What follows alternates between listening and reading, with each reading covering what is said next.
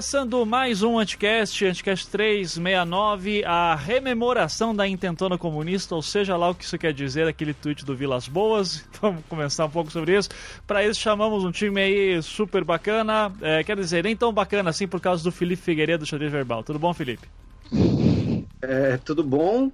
É, obrigado pelo, pelo convite de Step, né? É. Convite depois que estava combinando tudo, porque Isso. você me abandona. Uhum. É, queria agradecer a todo mundo que está aqui, uh, mandar um abraço para todo mundo que está nos ouvindo. O Thiago, já participei do, do podcast dele. E repetir no ar o que eu estava falando em off, né? Agradecer aqui estar gravando com o Rodrigo, que eu não conheço pessoalmente, porém sempre divulgou bastante o xadrez herbal, é, sempre ajudou bastante, e também gravando com a Beatriz, que eu ainda não conhecia, uh, porém ela é imensamente mais simpática do que o Ivan. Ah, mas isso não é muito difícil. Também. Então, então uh, o, o, antes de dar a palavra para o Rodrigo se apresentar, que é a cara nova aqui, vocês já ouviram essa excelente risada. Beatriz Falcão, nossa querida cientista política. Como é que tá em Brasília, Beatriz? Tudo bem? Tiro, porrada e bomba! Não tem um dia a, fácil a... mais. Não, não tem dia fácil nenhum. Eu tive a, a ilusão. Bom, boa noite, né? Eu sou muito mais educada, velho. Já é a terceira vez que eu participo, eu nunca dou boa noite nesse negócio. Enfim, boa noite.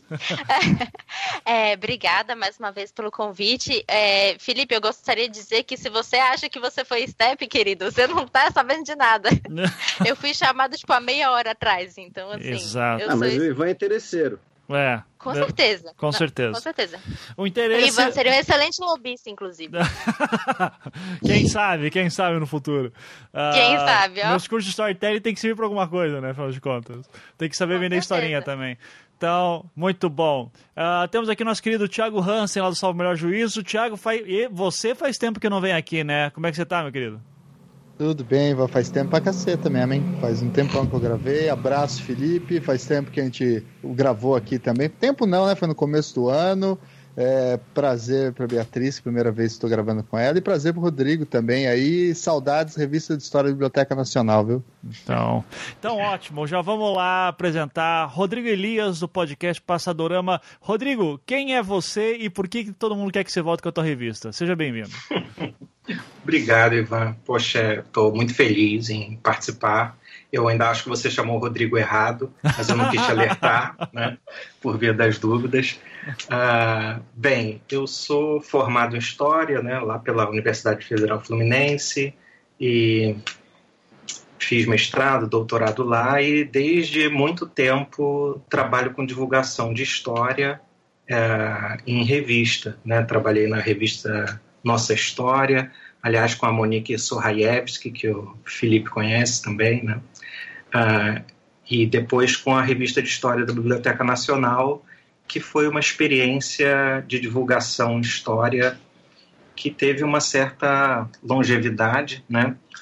Uh, ela foi fundada ali em 2005 e o último número saiu em 2016. Ela dependia de patrocínios, né, para sobreviver Uh, e a gente fazia essa intermediação né, entre a produção acadêmica e um público mais amplo. A revista acabou, uh, por enquanto ela não acabou oficialmente, ela nunca acabou oficialmente, né, a entidade que a publicava, que é a Sociedade de Amigos da Biblioteca Nacional, ainda existe, uh, mas ela deixou de circular há muito tempo, a equipe foi desmobilizada, né, e eu consegui reunir né, parte da antiga equipe para fazer esse trabalho de divulgação agora em áudio, que é o podcast, né, o Passadorama. E vocês têm dito há tanto tempo que 2018 seria o ano do podcast no Brasil, a gente acreditou e fez esse podcast. Mas depois que eu descobri que é sempre o ano que vem, né? Mas é, agora sim, já era. Tá sim. Você desculpa qualquer coisa, então, tá? Tudo bem. Mas legal. Então, o link, obviamente, para o Passadorama vai estar na postagem. Uh, agradeço muito, Rodrigo, por ter vindo aqui. Quando você começou a conversar com a gente ali no Twitter, o Thiago já falou: oh, chama o Rodrigo. Daí, quem sou eu para ir contra o Thiago? Então. Olô. É, então, maravilha. Então, já que eu tô poderoso assim, passa uns spoilers aí do Projeto Humanos pra nós. Tá, eu, eu, pra você eu mando depois. ai, ai. É, antes só de começar aqui em off, é, Felipe, você tá com o ventilador ligado, alguma coisa assim? Estou porque tá um calor dos infernos. Eu tava esperando você reclamar. É, então, não, faz o seguinte, você pode também ir, você pode ir mutando o teu microfone e daí só quando você for falar você abre. Fica, fica a teu critério. Pronto, tá ouvindo agora? Nossa, agora, tá bem melhor agora. Agora tá bem melhor. Desculpem. Tudo bem. Tá desculpado. Vou, vou, Só mas, dessa mas vez. Ficar, mas eu vou ficar com calor e suado. Depois não é você que vai me dar banho, né? Não, mas se eu pudesse, eu daria. ok. Esse ódio sempre acaba em amor, né? Incrível. O ódio é outro nome do amor, né? Exatamente. Então vamos lá, deixa eu anotar. Cinco minutos, Felipe desliga ventilador. Tô escrevendo assim mesmo. Tá. Isso aqui facilita na edição depois. Não, que, que profissa. Super. então vamos lá, gente. Começar então. Uh, muito bem, então é o seguinte. Nessa semana, dia 25 de novembro, acho que foi segunda-feira, né, uh, o general Vilas Boas fez um tweet né, que eu vou ler aqui, uh, quem quiser só entrar no feed do General Vilas Boas, ele fala ali, ó.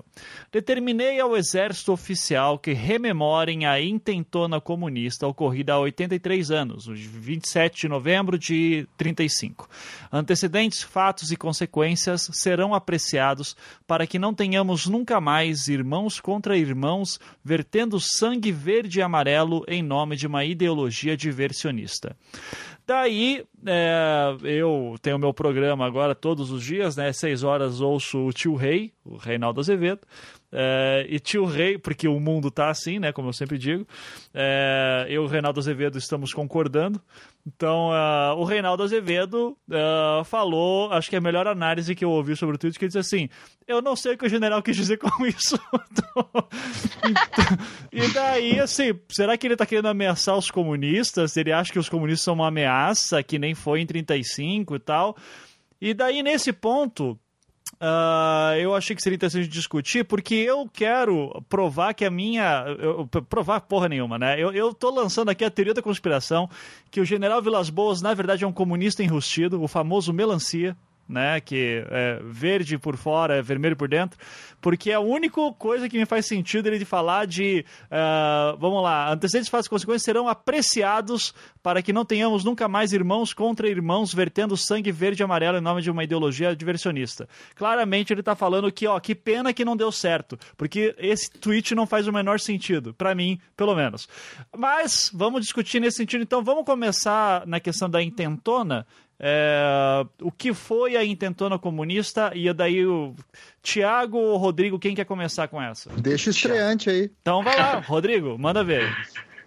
É, bem, a gente começou a falar sobre isso justamente porque o Tiago fez essa intervenção né, e ele fez uma piada sobre essa postagem do general, que na verdade ele estava também retuitando o Comando Militar do Sul, né, se eu não me engano. E o Tiago fez uma brincadeira ali entre comunismo e integralismo, né, porque de alguma maneira ele estava exaltando né, essa derrota dos comunistas, mas silenciava sobre o integralismo. E o interessante é que o Comando Militar do Sul ele tuitou uma iconografia integralista, né? E integralista adaptada para o antipetismo também, né? Que é muito interessante. Uh, de qualquer maneira, a intentona foi, é, obviamente, intentona é um nome pejorativo, né? Foi uma revolta Uh, basicamente uma revolta militar comunista que aconteceu no Brasil em 1935, no final de novembro.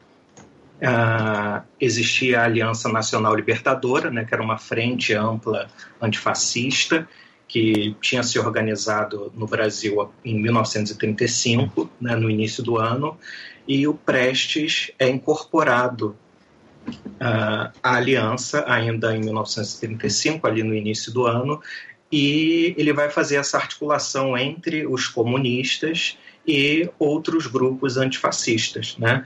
Uh, em novembro, eles passam a ação. existe todo um debate né, sobre a articulação, a desarticulação desse movimento, mas o que acontece, na verdade, é que o batalhão, o 21º Batalhão de Caçadores de Natal, no Rio Grande do Norte, eles entram em revolta, né, por questões locais também, né, uh, e em seguida o batalhão, o 29º Batalhão de Caçadores do Recife entra também em revolta, meio que em solidariedade. E há pouco tempo depois, o Rio de Janeiro entra. E é muito interessante, né, porque você vê conforme as coisas vão acontecendo, que eles quebraram totalmente a hierarquia. Né? A revolta começa não por uma ordem determinada de Moscou ou mesmo do Partido Comunista a direção central dele aqui. Ele começa com soldados em Natal, né, por conta de questões locais, e a partir daí a, o secretariado do Nordeste, que ficava no Recife, eles entram também em revolta, em solidariedade, ou seja, os superiores entram em revolta, e depois a direção nacional ordena o levante no Rio de Janeiro. Né? É um levante que fica muito restrito. Né? Na verdade, quando acontece no Rio de Janeiro, as forças legalistas da repressão né, do Vargas já estão alertadas de alguma maneira. Né? Eles não sabem quando vai acontecer, mas eles sabiam que ia acontecer. E a, a revolta é desbaratada. Né? Em poucas horas existe um. Rodrigo? Rodrigo sumiu para vocês também? Sim. Então, Thiago, uh, enquanto o Rodrigo aí caiu, uh, quiser continuar aí sobre em poucas horas a revolta já foi super, uh, já foi segurada, o que que isso, é, ela teve vários focos, né? A, a, Praia Vermelha, a Escola Militar da Praia Vermelha, que é, enfim, um, uma escola famosa na época por formação de oficiais e também por revoltas, né?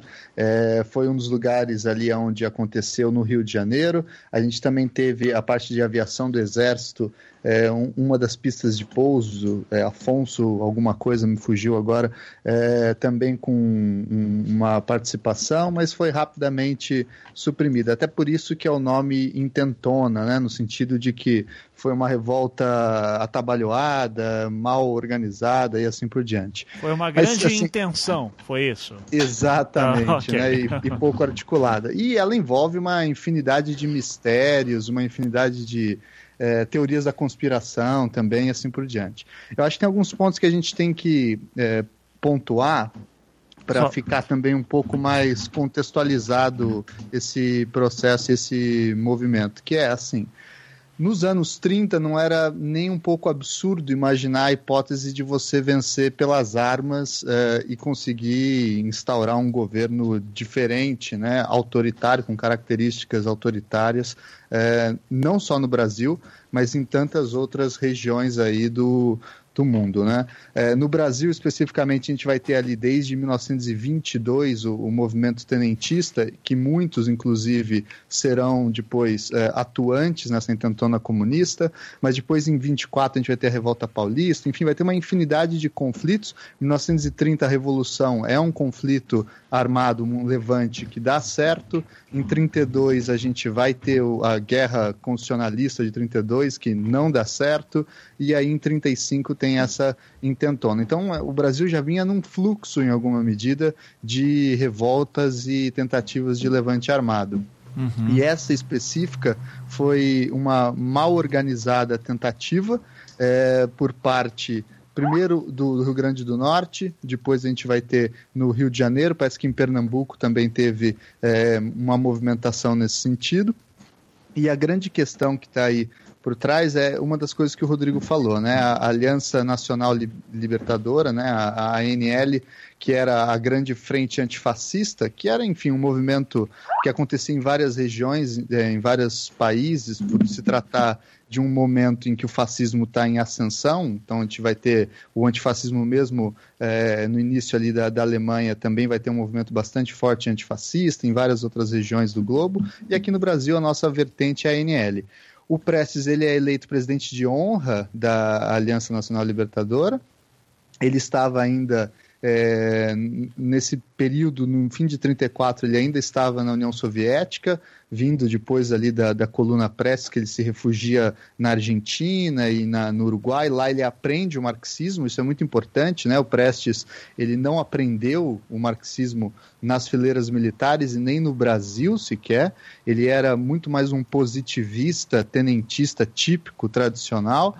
E aí ele volta depois ao Brasil é, nos anos 30, depois ali em 34 para 35 ele volta ainda é, de forma secreta para o Brasil, é colocado como presidente de honra e depois de alguns meses ele manda um, uma mensagem, né, um, bastante radical ali nas suas palavras, é, declarando que todo o poder deveria, é, uma ideia meio poética, né, todo o poder à Aliança Nacional Libertadora, e isso é utilizado inclusive como pretexto para se fechar a aliança, proibir a aliança e iniciar um estado de, de, de sítio no Brasil é, em um período de repressão bastante forte ali em 35, 36 e aqui muito importante, mesmo antes do Estado Novo, né? A gente já vai ter é, perseguição, torturas e assassinatos por parte da polícia política do Getúlio Vargas antes mesmo do Estado Novo, bem como vai ser criado nesse mesmíssimo ano de 1935 o Tribunal de Segurança Nacional,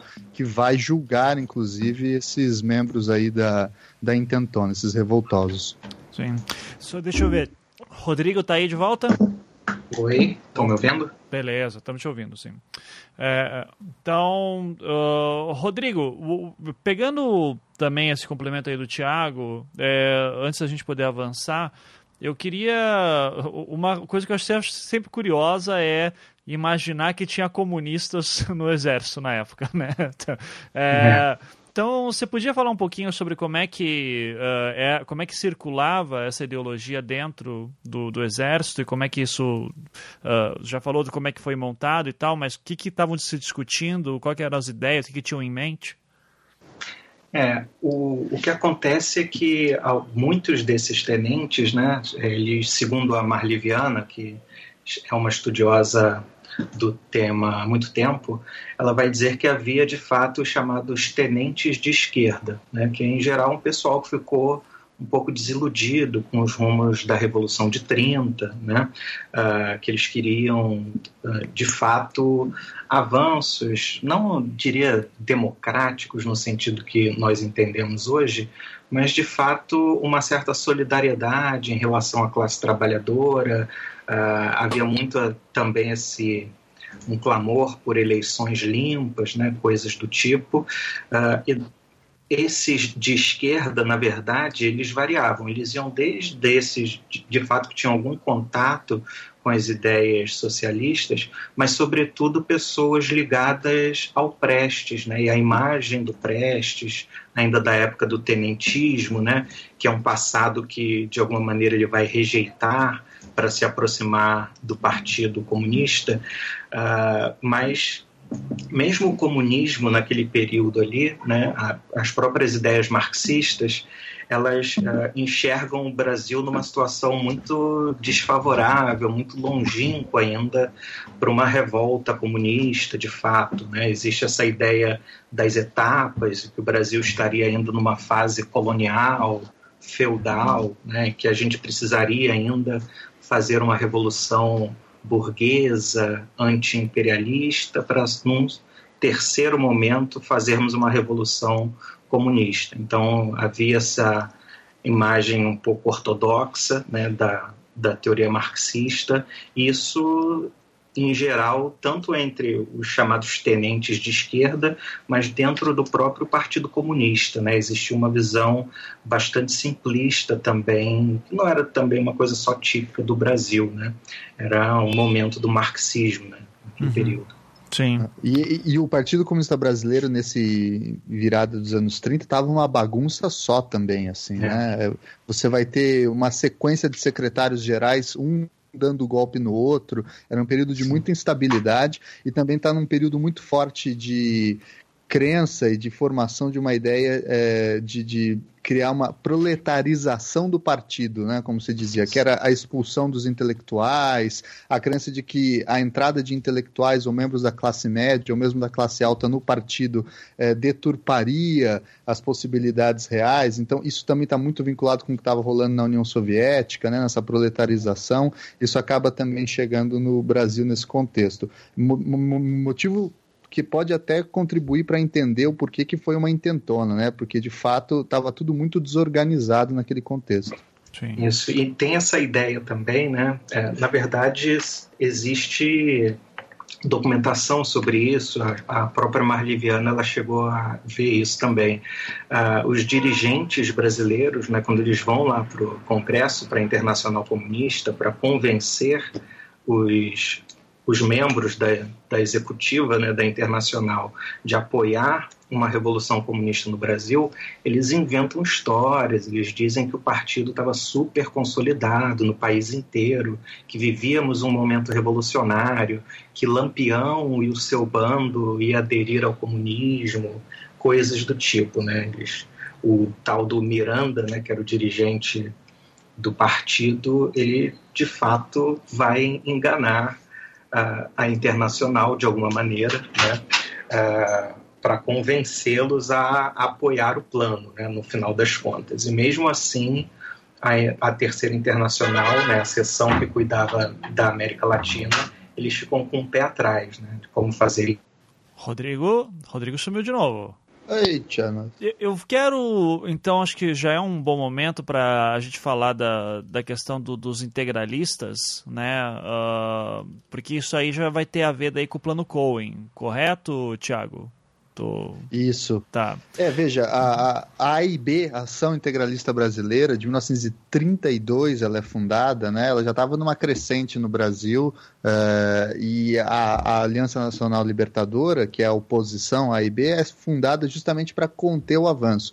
A gente perde um pouco a dimensão hoje, a gente não consegue por vezes ter uma noção, mas a AIB foi muito grande, ela foi bastante grande no, no contexto dos anos 30. Ela tinha muitos e muitos adeptos. A gente encontra fotos aqui, inclusive de Curitiba, com bastante gente na Praça Tiradentes, né, fazendo o sinal do Anauê, enfim, é. tinha no interior do Paraná. Era uma, uma ação bastante forte. E contava aí com alguns líderes importantes. O Plínio Salgado, né, o mais famoso deles ali, o líder o chefe né, do movimento, mas também tinha o Gustavo Barroso, né, um, um cara que tinha características mais antissemitas, era o, maior exemplo aí de antissemita é, dessa vertente aqui no Brasil, que foi responsável, inclusive, pela tradução daquele livro fake lá, o, o, Os Protocolos do Sábio de Sião, e também o ideólogo principal da AIB, da Ação Integralista Brasileira, que é o senhor Miguel Reale, né? famosíssimo jurista e, e, pai, inclusive, do autor da ação do impeachment da, da Dilma. Né? O integralismo representava uma espécie de fascismo uh, a brasileira, com características muito específicas, também com algumas conexões com o que acontecia em Portugal e com o que e, e, alguns anos depois iria acontecer acontecer é, na Espanha, mas a gente tem que ter a noção também de que estava na moda é, duvidar da democracia, né? questionar a democracia. Isso é, é muito importante. Uh, essa confusão, eventualmente, que se tem hoje, tão comum, tão presente, né? de achar que intervenção estatal no domínio econômico ou nas liberdades individuais é sinônimo de esquerda, não serve para explicar o que estava acontecendo ali nos anos 30, né? Porque ali você vai ter a esquerda e a direita, os dois lados com projetos de intervenção, com projetos de alteração do regime de liberdades e os liberais, em grande medida, estavam acuados ou fora desse cenário, ou alguns liberais, inclusive, estavam dentro da Aliança Nacional Libertadora. Não era a maioria, mas você vai ter ali uma, uma frente.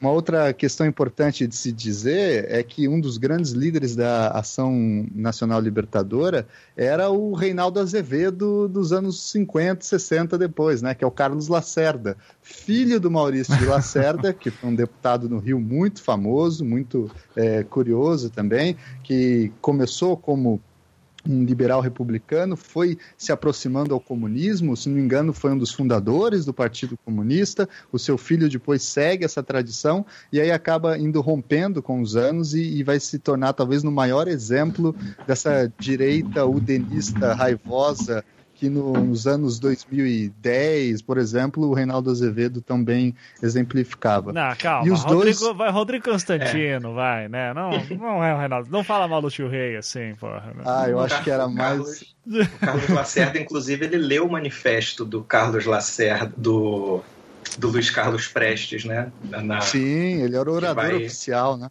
Exatamente. Sim. Então, assim, é, é, importante ver que esses dois lados, eles apostavam eventualmente numa tomada pelas armas, porque os anos 30, nesse comecinho, a gente tem que entender que ele está muito bagunçado, né? A Revolução de 30, ela vem com um rompante de novas possibilidades, mas você tem muita gente contraditória no mesmo barco.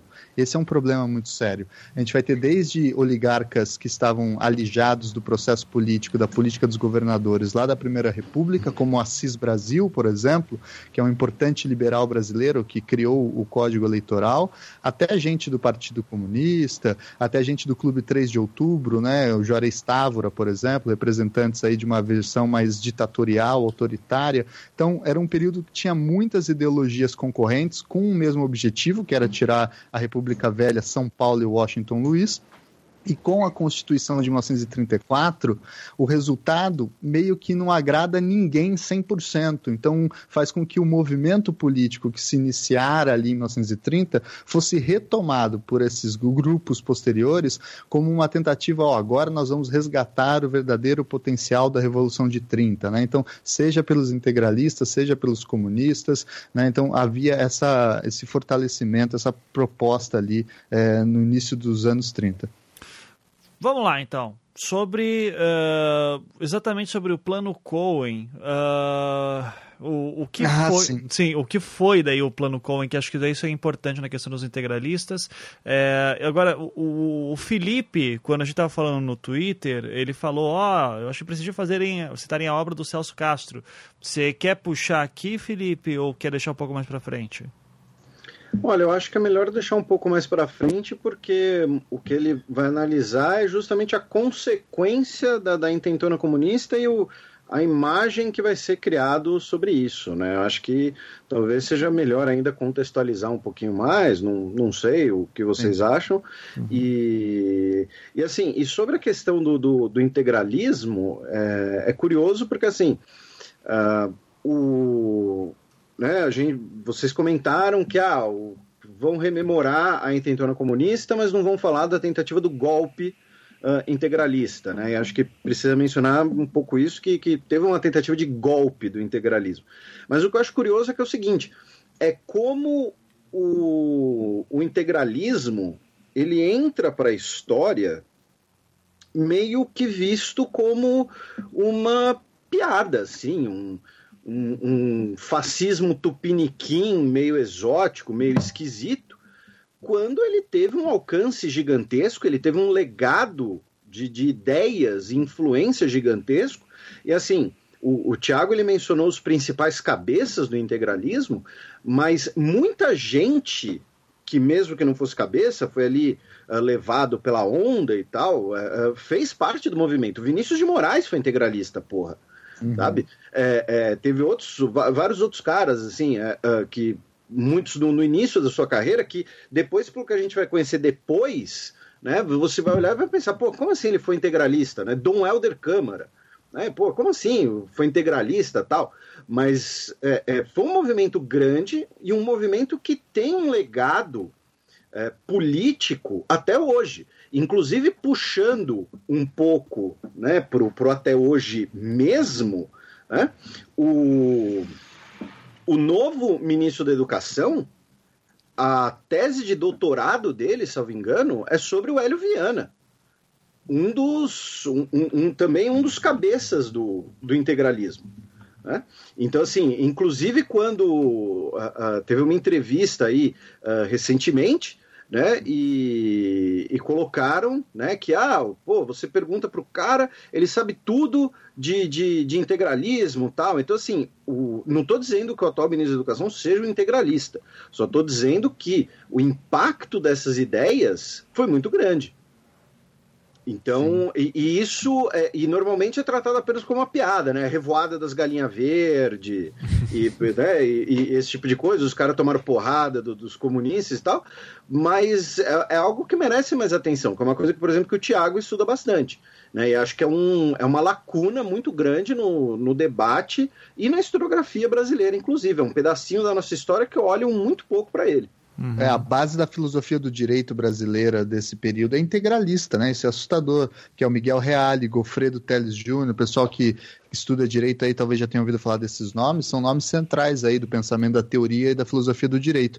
E é engraçado que gente envolvida no integralismo depois vai debandar para a esquerda, né, ou para posições de esquerda. Dom Helder Câmara, que acho que é difícil falar que é um grande é, símbolo da esquerda, mas é um cara que está longe também de ser um, um, representante da direita, era, como o Felipe falou, é, integralista. Mas o Santiago Dantas, por exemplo, que foi chanceler do João Goulart, também era integralista, né? Ao mesmo tempo em que o Buzaide, que foi ministro da Justiça do Médici no período mais agressivo da ditadura, era integralista. Então, isso é muito curioso. E o plano Cohen, para votar nesse ponto que você disse, Ivan, foi, na verdade, um estudo feito por um major do exército à época, o Olímpio Mourão Filho, que inclusive é depois vai ser futuramente o general do golpe de 64, né? Precisamente o cara que vai fazer o, o start do movimento lá de Juiz de Fora em direção ao Rio de Janeiro. Ele vai fazer um A estudo. Vaca fardada, né? Exato, ele vai fazer um estudo é, que vai ter uma conotação que, para ele, ele, dizia, né, meramente acadêmica, mas aquilo acabou rodando como um boato de que haveria um plano judaico-comunista, então aí dá para ver bem os anos 30, né, de tomada do poder no Brasil, etc., que é, vai se dizer que vai ser um dos grandes é, motivos para o golpe de 1937, instauração do Estado Novo lá em novembro de 37. Ah, Só fazendo uma breve correção, eu tive uma câmera mental, confundi os Vianas, o, o, atual ministro da Educação, ele estudou o Oliveira Viana, não o Hélio Viana. Tá. O Oliveira Viana, que era né, expoente no Brasil, pegando o que o Tiago comentou, do perigo amarelo, né, outra, outro pensamento muito comum na época, no início do século XX, né, de que os povos asiáticos, e aí inclui os japoneses, inclusive, né, são selvagens e eles vão se reproduzir demais e aí eles vão tomar os territórios dos outros povos porque eles se reproduzem mais do que os homens brancos.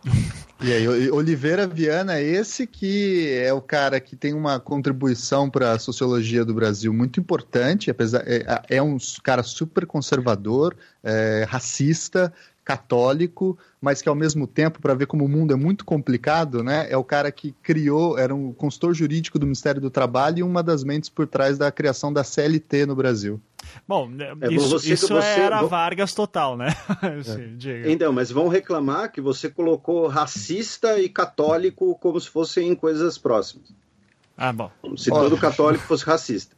Não, aí azar de quem ouviu isso, porque eu não falei isso. Não, é, você está dizendo isso porque você está tentando fomentar uma revolução Fake comunista news, aqui. É. É, o que eu acho uh, doido sempre de ouvir sobre esse período é como a gente tem elementos que se repetem, especialmente nos dias de hoje, né? Então, medo do comunismo. Hoje em dia não se fala dos judeus, mas fala do George Soros, que é judeu, mas enfim, é. né? Quem, quem, assim, ninguém está falando isso exatamente, né? Uh, daí hoje o Eduardo Bolsonaro falando lá que o Brasil tem a China como maior parceiro comercial por questões ideológicas, né? E daí, uh, então, como certos elementos estão sempre aí, Uh, e daí eu acho que já é um bom momento para o Felipe puxar a obra uh, do, do Celso Castro. Antes, eu só quero ver, Beatriz, a qualquer momento que você quiser falar, você fala, tá? Você não está ouvindo um programa gravado, você também pode puxar, tá? Assim.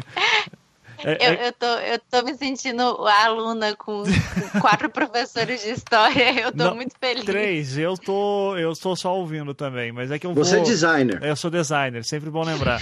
É, mas eu vou, é que eu vou te puxar daqui a pouco para falar sobre atualmente, tá? Então só para Não, claro. Tá, então, uh, Felipe, sobre a obra do Celso Castro, então, o que que você, o que que você chama, o que te chamou a atenção, então, dessa questão?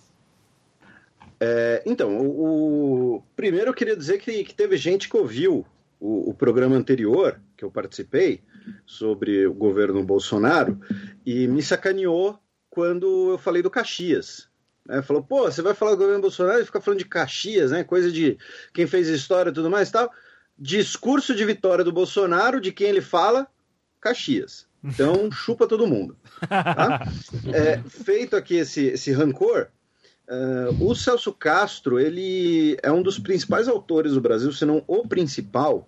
Né? Eu não, não conheço pessoalmente, talvez o Rodrigo conheça. É, não, não é conheço Rio. pessoalmente, não. É, ele foi o primeiro sociólogo que fez um trabalho dentro do Exército. Né? Ele acompanhou uma turma da Academia Militar das Agulhas Negras né? E, e, ele tem vários livros sobre a, a, mentalidade dos militares brasileiros, sobre a formação do exército brasileiro, sobre a participação do exército na política, na sociedade. E assim, antes que alguém ache, ah, não, você é um cara que fica falando mal do exército, alguma coisa assim, não, ele faz uma, ele faz análises de, de, dessa construção e, e ele traz algumas coisas muito interessantes, né? Por exemplo, que vai ser o, é o exército brasileiro que introduz o, o estudo e a prática da educação física no Brasil, né, com a ideia do, do cidadão que pode ter que pegar em armas para defender a pátria a qualquer momento, ele tem, ele tem que estar fisicamente apto. Né? Então, um, ele traz muitas coisas interessantes, recomendo para quem estiver ouvindo, não é jabá. E uh, nesse caso, né, no caso específico do programa de hoje, é um livrinho, estou inclusive com ele em mãos, é literalmente um livrinho, tá, ele é pequeno, uh, chama A Invenção do Exército Brasileiro é, a invenção no sentido de criação da imagem, criação dos ritos, dos símbolos, do patrono. E tem um capítulo, inclusive, né? Intentona comunista, ascensão e queda de um ritual. Por quê? Né? Uh, e, e por que eu acho importante trazer isso? Né? E que está ligado a essa, essa discussão de hoje, com a, a determinação do, do, comandante do Exército Brasileiro uh, de reme, uh, rememorar a, a intentona. O, o, Exército ele nunca deixou né, de, de, de ter a intentona como um, uma das suas datas principais. Né? Uh, antes da gente gravar, eu fiz uma rápida busca no Google e você vê no, no site do Exército, você tem links de anos anteriores com cerimônias da intentona. Porém, algo vindo de cima, né, do, da autoridade suprema do Exército Brasileiro, de fato uh, é mais recente. Né? Nós tivemos esse ano e ano passado.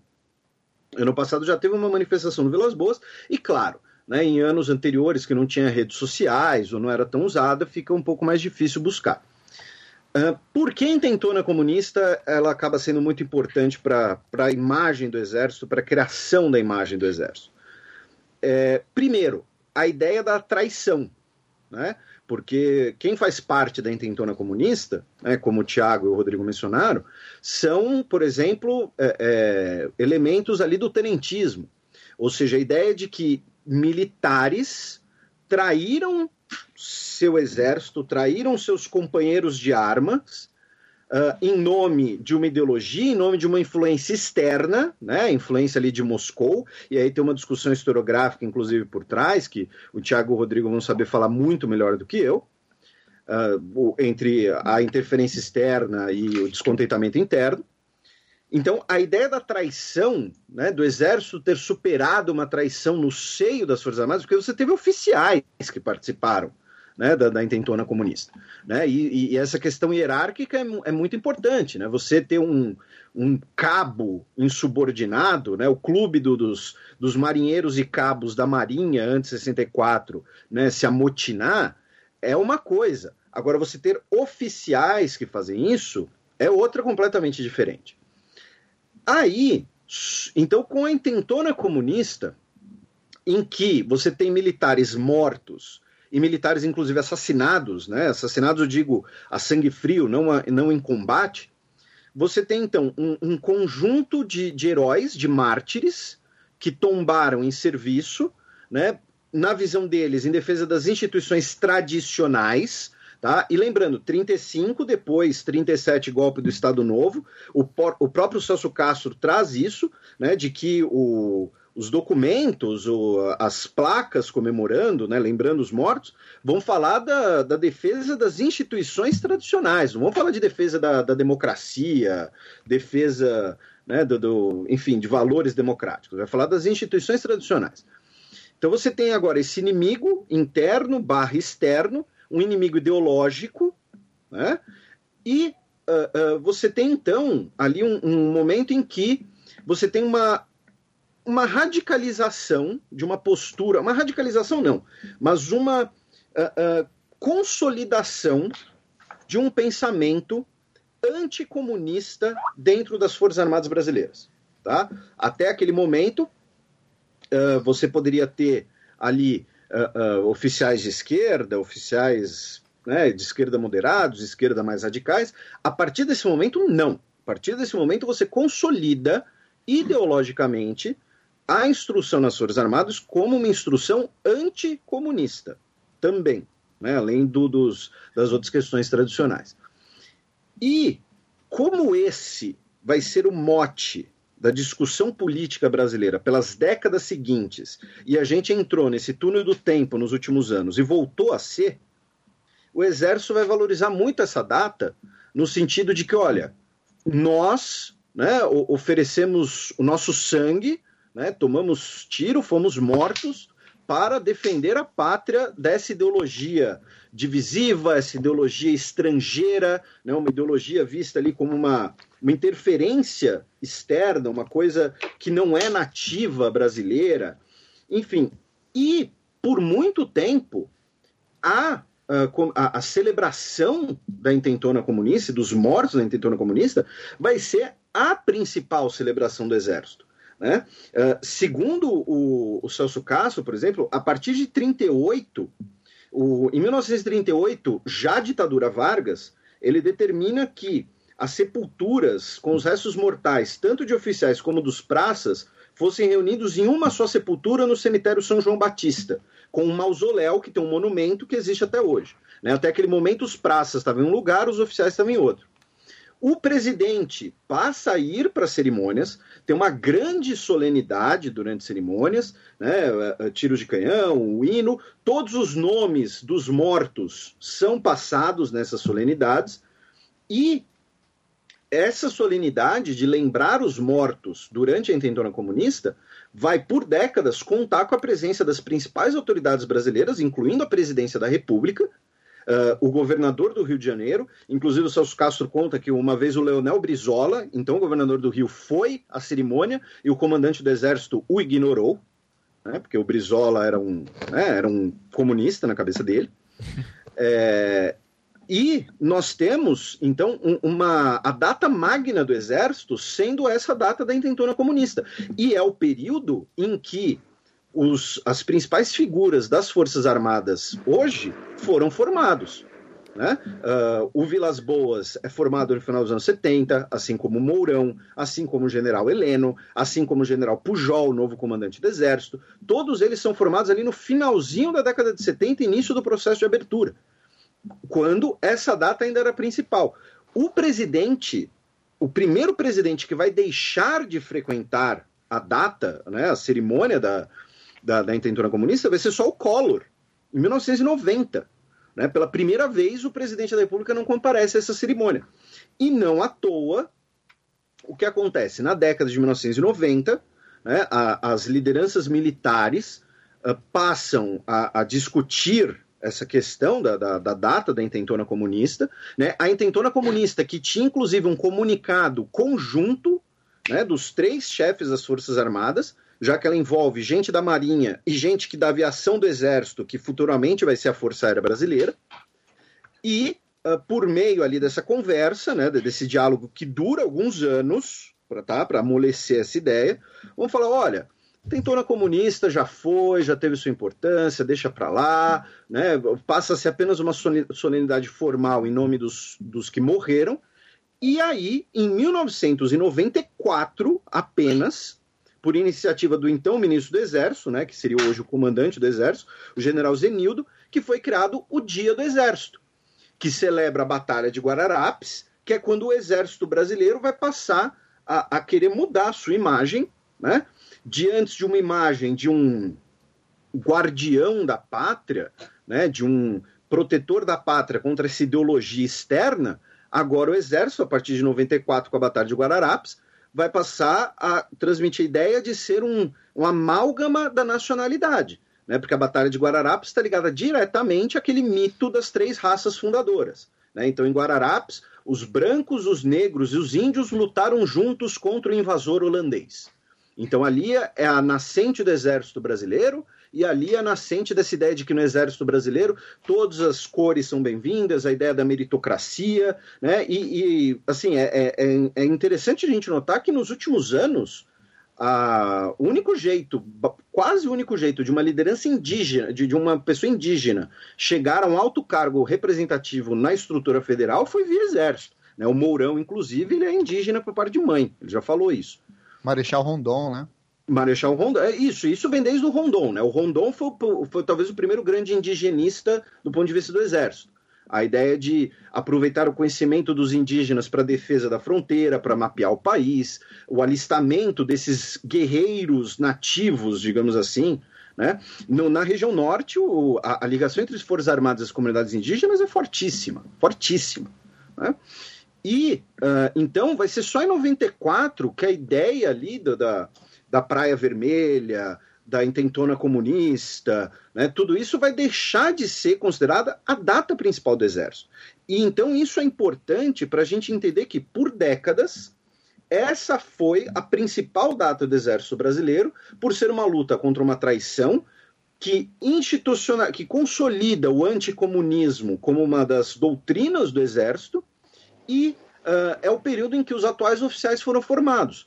Agora, como disse o Reinaldo Azevedo, a intenção do Vilas Boas nesse momento é difícil precisar. Por quê? Porque não se trata. Por exemplo, se fosse uma data redonda, né, 85 anos, 80 anos, 90 anos, faria muito mais sentido, mas 83 anos, sabe? Aquele é, é um número até meio esquisito. Uhum. Entendeu? Tipo, né? não, não, tem ali um. Ele não orna, digamos assim. Bom, para então... mim orna porque eu nasci em 83, tá? Então, ah, okay. se, se, você tá zoando o ano que eu nasci, não, não, daí é um problema teu, tá? você entendeu o que eu quis dizer, seu idiota. Tá bom. É, e curiosamente, do, do são 80, curiosamente, são 80 anos do put integralista, né? E esse passou é. incólume. E, e, outra coisa interessante, né, que pensando na, na, na história militar e tal, teve um, teve um piloto dos Estados Unidos na Primeira Guerra Mundial chamado Eugene Bullard. Ele era de Nova Orleans, filho de, de negros e tinha ascendência francesa. E ele foi rejeitado no serviço militar dos Estados Unidos por ser negro. E ele foi então combater pela sua nacionalidade francesa. E ele foi um piloto né, de avião na Primeira Guerra, bateu outros aviões e tal. E no seu avião tinha um coração, tá? Olha só aqui, que bonito, né? Um coração desenhado, né? Que singelo, e escrito em francês que todo sangue que corre é vermelho. No sentido de que, olha, me recusaram porque eu sou negro, mas somos todos iguais. E se você olha a documentação as, das celebrações do Exército Brasileiro, tem essa coisa do sangue verde e amarelo né? Porque é rejeitar o vermelho até na cor do sangue. Né? E eu, eu, achei, eu achei esse paralelo muito curioso, né? Porque você tem, por exemplo, um militar falando contra o racismo durante um dos maiores conflitos da história, falando, olha, todo o sangue é vermelho, e aqui você tem, digamos assim, a negação dessa cor do sangue, por quê? Porque a cor do sangue está ligada à cor da ideologia que deve ser combatida, né? Lembrando que vermelho, o vermelho vem da igualdade e é a mesma razão do vermelho estar na bandeira da França e na bandeira dos Estados Unidos. Então quem diz que a sua bandeira nunca será vermelha não vai aos Estados Unidos, porque não. lá eles têm vermelho na bandeira por esse motivo. É, o Felipe, é interessante isso que você está dizendo, né? Porque na imagem tweetada pelo Comando Militar do Sul, tem essa iconografia integralista, né?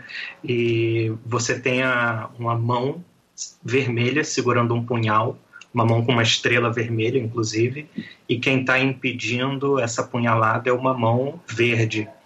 E no desenho original da revista integralista de 36, esse punhal ia acertar um índio que estava de costas, né? E ao longo do tempo, com a reapropriação dessa imagem, agora não aparece mais um índio em perigo, agora é uma bandeira do Brasil. Né? Então, como que o índio foi saindo desse imaginário, né? nem, nem para isso os índios servem mais, aparentemente, né? da nova direita brasileira. Aliás, é muito louco essa quantidade imensa de general no Twitter agora, né? É, é, às vezes eu fico achando que é tudo mentira, que alguém está criando essas contas, mas parece que é verdade, né? É tudo verificado, Não, são né? contas verificadas. É. Pois é. Sim. A mas maioria criadas em 2017 e 2018. É. É. Não, mas é, tá, inclusive está sendo um modus operandi, todo, todo mundo que está ligado no governo Bolsonaro e, ou próximo ali, claro, isso aí vem de antes, né, 2017 os generais começaram a aparecer no Twitter, mas é, algum ministro aparece e já vira, já tem o seu Twitter, né, acho que foi você que comentou isso no xadrez verbal, inclusive, né, Felipe, Sim. essa semana. Todo, todo mundo está criando o Twitter recentemente. É. E, e, uma outra coisa interessante, né, como eu tô, tô aqui no, no Twitter Twitter do General Vilas Boas, que assim, o, o General Vilas Boas ele foi muito criticado por conta daquele tweet no que foi lido no Jornal Nacional do julgamento do Lula e tal, uhum. mas ele recentemente inclusive deu uma entrevista sobre isso, mas o General Vilas Boas ele é uma figura interessantíssima, né? Até uh, uh, pelo fato dele ter que lidar né, com uma, uma doença degenerativa física e, e ele ter uh, continuado no comando, ele ofereceu para sair do, do comando, mas uh, foi mantido e, e, tem lidado com, com todas as suas funções com isso. É uma, uh, acaba sendo uma, uma doença muito, muito complicada com a, a, que ele tem que lidar. É uma doença, é a mesma doença que, salvo engano, acometeu o, o historiador Tony Judith, né? Que, uhum. que é um historiador, talvez o, o meu historiador preferido aí do, dos últimos 20, 30 anos. E no Twitter do General Velas Boas tem né, a lembrança dos 100 anos do Marechal José Pessoa, que era irmão do João Pessoa, governador da Paraíba, que foi assassinado. O José Pessoa também combateu na Primeira Guerra Mundial pelo exército francês, foi extremamente condecorado. E ele Uh, ele tem um, um, um, livro interessantíssimo, publicado pela Biblioteca do Exército, inclusive, que é um livro que fala sobre como os militares não devem se envolver na política. né? e, e, ele é um dos poucos caras, digamos assim, nesse sentido, uh, uh, de uma força armada deslocada da política, que ainda hoje ele tem a memória cultuada, ele tem um regimento nomeado no nome dele, ele foi o cara que, que coordenou ali a, a onde seria Brasília, né? Ou você vê que outro, outras figuras que tinham um pensamento similar hoje são hoje não estão presentes na memória coletiva do Exército, né? O maior exemplo é o Marechal uh, Marechal Lott, né? Uhum, e então ele tem, ele tem essa questão interessante que, que acho que. Eu estou falando isso mais como uma, uma dica aí, pessoal. Quem, quem se interessar e ler um pouco sobre aí o José Pessoa, que acho que pode ser bastante interessante. Né? Ele era uma, uma figura bastante à frente do seu tempo, digamos assim. Sim. E, e, a pinimba que eu tô com integralismo aqui, é porque no tweet do, do Vilas Boas, que concordo com o Felipe, é um general de. É, é, eu, eu, brinco, né? É o Castelo Branco da nossa era, né? Porque é o general. Você tá chamando mais... ele de golpista? Não tô chamando. tô chamando de. Se você acha que o Castelo Branco é golpista, é porque você é contra a Revolução de 64. É você que tá falando isso. É... O, o, general Vilas Boas ele fala que tem que se rememorar para que nunca mais se ver, verteja, seja possível verter sangue verde e amarelo em nome de uma ideologia diversionista. E, uhum. poxa, o integralismo era bem diversionista também, né? Então, essa é a, a grande questão. O, o pau que, que bate em Chico bate em Francisco, né? Como se diz. Sim, sim. É, então, assim, vamos. Podemos fazer brincar de interpretação e cagação de regra já? Do, do que, que o Vilas Boas quis dizer com isso? Porque. A, a, daí Vamos. a imaginação corre solta aqui, né? O, o, eu comecei brincando que eu acho que o Vilas Boas é um comunista enrustido, mas é o Felipe daí lembrou daí da, da entrevista que o Vilas Boas deu recentemente sobre o, aquele tweet que ele fez, né? Quando estava para ser julgado o habeas corpus do Lula, né? Se não me engano era isso. Isso, isso, isso. Uh, e que daí depois ele falou que ele fez aquele tweet para acalmar os ânimos, né? Que tinha setores do exército e da população que estavam ficando muito e da população que é a favor de uma intervenção militar que estavam começando a ficar muito eufóricos e ele lança aquele tweet e alguns minutos depois ali no Jornal Nacional e daí a galera meio que se acalmou. Uh, dentro dessa histeria que a gente está vivendo, assim, de ó, os comunistas e ó, agora a gente vai ter um governo Bolsonaro sem ideologia, né? Porque ideologia é só quando é do outro. Uh, eu, eu, vou. Será que pode ser de repente alguma coisa nesse sentido? É, também de querer acalmar ânimos ou vocês acham que foi uma outra coisa e por quê? Uh, fil... é, aliás, Beatriz, quer tentar pegar essa? O que que, como é que reverberou hum? isso daí em Brasília e o que está se falando sobre tudo isso? É, então, aqui a gente está adotando a postura do seguinte, e quando eu digo a gente, eu digo os cientistas políticos de modo geral, porque assim, é, a gente não tem nem saúde mental e nem arquivo e nem espaço no HD interno para para conseguir absorver essa quantidade de, de informação. Porque, assim, é, mesmo antes do, do governo começar efetivamente, todo dia é uma, é uma coisa diferente. Então, a gente tem tem abstraído muitas coisas, muita, muitas declarações, e como já diria é, Dr. Leandro Carnal, é, a gente procura não bater tambor para maluco dançar. Uhum. E o que, que eu quero dizer com isso? Eu quero dizer assim: é, é, claro que essas figuras públicas, especialmente as que farão parte do novo governo, elas têm usado bastante as redes sociais, em especial o Twitter, é, para manifestarem suas, suas posições e tal, para fazer certo tipo de declaração, mas é, eu, pelo menos, eu tenho passado um filtro é, bem rigoroso nisso. Eu estou é, acompanhando o Bolsonaro, os filhos do Bolsonaro, os futuros ministros e a equipe de transição e, e só. Por quê? Porque toda hora alguém inventa uma moda diferente. Toda hora. Esses dias, esses dias, assim, tem umas três, quatro semanas já, é, alguém de não, não sei quem, mas acho que era uma, uma deputada eleita do partido do, do Bolsonaro, falou de um possível atentado ao Bolsonaro pela Al-Qaeda. Então, assim, não dá pra não dá para ficar dando atenção a qualquer tipo de coisa que se fale, enfim, em redes sociais, especialmente para essa galera que entrou nessa vibe de comunismo de novo e tal. É, mas, assim, vamos por partes, né? A primeira parte é que toda vez que alguém fala que comunismo é um, um fato real no Brasil, um cientista político tem um AVC. né? Então, Sim. eu sou uma delas. Então, é, e tenho certeza que Todo, todo, e principalmente toda vez que alguém fala que o PT é comunista, um cientista político morre. É, portanto, parem de matar cientistas políticos. Enfim, é, esse é o primeiro ponto.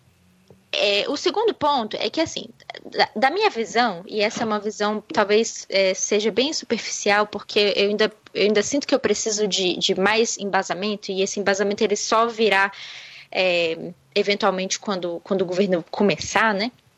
Que é o seguinte: é, isso tudo é uma construção de narrativa. O que, que eu quero dizer com isso?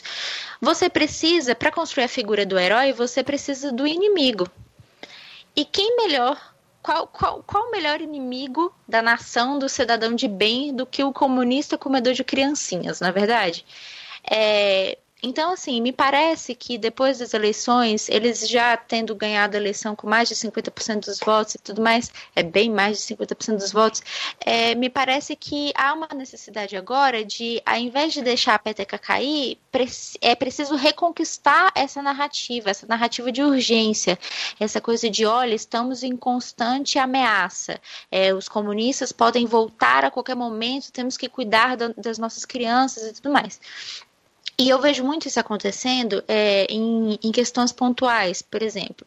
é, o Escola Sem Partido, a questão do kit gay que toda hora volta à tona. Eu não sei que diabo é isso que acontece na cabeça das pessoas, mas toda hora essa história de kit gay volta à tona, é, o próprio Escola Sem Partido, enfim, que são questões que elas não são centrais, não são problemas centrais, mas que toda hora elas voltam a, a, esse, a esse imaginário coletivo de uma ameaça real, de olha, estão tentando doutrinar nossas crianças. Ora, pelo amor de Deus, qualquer pessoa que já entrou por cinco minutos numa sala de aula sabe, sabe da dificuldade de, que é de fazer o aluno sentar na cadeira e ficar cinco minutos em silêncio. Como é que você vai doutrinar uma pessoa que está pegando a cadeira e jogando para cima? Mas enfim, isso é outra história. É, então essas questões é, minoritárias elas têm tomado um espaço, inclusive na mídia, muito grande. E outras questões mais, mais problemáticas, mais sensíveis, têm ficado de fora. É, como, por exemplo, é, as recentes declarações do Eduardo Bolsonaro lá no, nos Estados Unidos sobre a questão da, da, da embaixada, que vai mudar com certeza, segundo ele, e tudo mais, sendo que isso não é hora de falar isso, não é local de falar isso. A gente tem relações comerciais muito importantes ali com o Oriente Médio, sabe? O governo nem começou ainda para você estar tá pondo fogo e gasolina no barraco. Enfim, é, então, o que eu quero dizer é que esse tipo de, esse tipo de declaração que é, parece ser polêmica demais é para, sei lá, é para inflamar é, um, um, esse sentimento que talvez possa vir a, a, adormecer a qualquer momento do inimigo, né? De que os comunistas não deixaram de existir porque o Bolsonaro ganhou, então temos que lutar contra os comunistas, né? Uhum. É curioso que eu, particularmente, até hoje não conheci um, um comunista, mas seguimos aí na procura. Que aí, te apresenta o João rapidinho aí, a gente... Não, não é, pois é, eu não conheço o João pessoalmente, então quem, quem, sabe um dia que se a gente se apertar as mãos, eu então, vou falar, caralho, os ami... o comunista. É, os, tá Emili... os Emiliano têm ido muito para Brasília também. Você pode conversar com Olha eles. Olha aí, tá? então... vamos tomar um café então. oh, só, só para deixar claro, só para deixar claro para quem da ABIN estiver nos ouvindo, nem eu nem o Thiago somos comunistas, tá? Obrigado, obrigado, Felipe. É. Não, o Ivan é. Não, eu... Ele é. Eu sou. Ele é o primeiro aí pro DOPS, inclusive. Então, eu não posso falar por mim. Eu sou muito indeciso que, em que espectro da esquerda eu me encontro. Eu sou, da esquerda, muito. eu sou da esquerda festiva, já falei. Eu quero festas e, diversão, tudo bem. Isso é uma esquerda divertida. Exatamente, é. faço, faço piadas o tempo inteiro. Assim, né? Ô, Ivan, você sabe que, falando nisso que a Beatriz estava contando, na real, é assim, é, é, exatamente esse ponto, tá virando uma paranoia do negócio do comunismo, né? E aí eu peguei e até mandei o link aí para vocês no chat da notícia oficial do site do Exército Brasileiro sobre os 83 anos da intentona comunista, né? Uhum. E aí eu li lá a notícia e tal, e separei alguns trechos que mostram coisas que estão falando muito mais sobre o presente do que sobre, de fato, o que aconteceu. Olha só as passagens que eu separei. Primeiro, a, a primeira passagem, que é assim. No Brasil, a partir de 1919, foram registradas várias tentativas de implantação do comunismo. O texto abre assim. Olha, eu acho que eu faltei nessas aulas, porque várias tentativas de implantação do comunismo a partir de 1919 eu achei estranho. Porque aí depois ele fala, ó, contudo, somente em 1922 o Partido Comunista estabeleceu-se no país, alinhado desde o início à política exterior soviética de espraiamento do comunismo. E 22 é o ano que tinha acabado, logo tinha acabado de terminar a guerra ali civil na, na Rússia, né? E aí depois é, continua. No Brasil, os adeptos do comunismo tornaram a ofensiva, é, tomaram a ofensiva e fundaram a Aliança Nacional Libertadora, ANL, em 1935, verdadeira filial do Partido Comunista e mentora da rebelião que se preparava. E aí continua. O comunismo, revigorado pela adesão de Prestes, conseguiu grande expansão, infiltrando-se inclusive nas Forças Armadas. E aí vem a parte principal onde alguns jovens oficiais, em geral doutrinados desde os bancos escolares e insatisfeitos com os rumos da Revolução de 30, foram atraídos pela personalidade do líder e pela retórica de renovação política e social que vinha nas resoluções do Partido Comunista Brasileiro. Ou seja, escola sem partido desde os anos 20 já precisava, porque era todos os oficiais eram doutrinados é, desde os bancos escolares. Uhum. Aí continua Cenas impressionantes ocorreram nessa ocasião, incluindo a caça aos automóveis em caminhões públicos e particulares, saques, estupros e arrombamentos, levando desespero à população de Natal. De fato, quando estoura a revolta em Natal, é, que era muito descoordenada e que só posteriormente vai ter uma conexão com a intentona de fato, ela vai ter mesmo a tomada de, de carros públicos e particulares, diminuição do preço do pão, diminuição do preço do bonde, é, diminuição de, de outras taxas, a destituição do governador e dos deputados e assim por diante. Vão ocorrer saques por parte da população, isso é muito importante, não foram os revoltosos que fizeram, né? Mas estupros de fato é algo que eu não conheço, é, até gostaria de me informar mais se alguém souber sobre esse evento específico. Me pareceu nesse contexto para criar um pouco uma pitada de sal um pouco maior, né?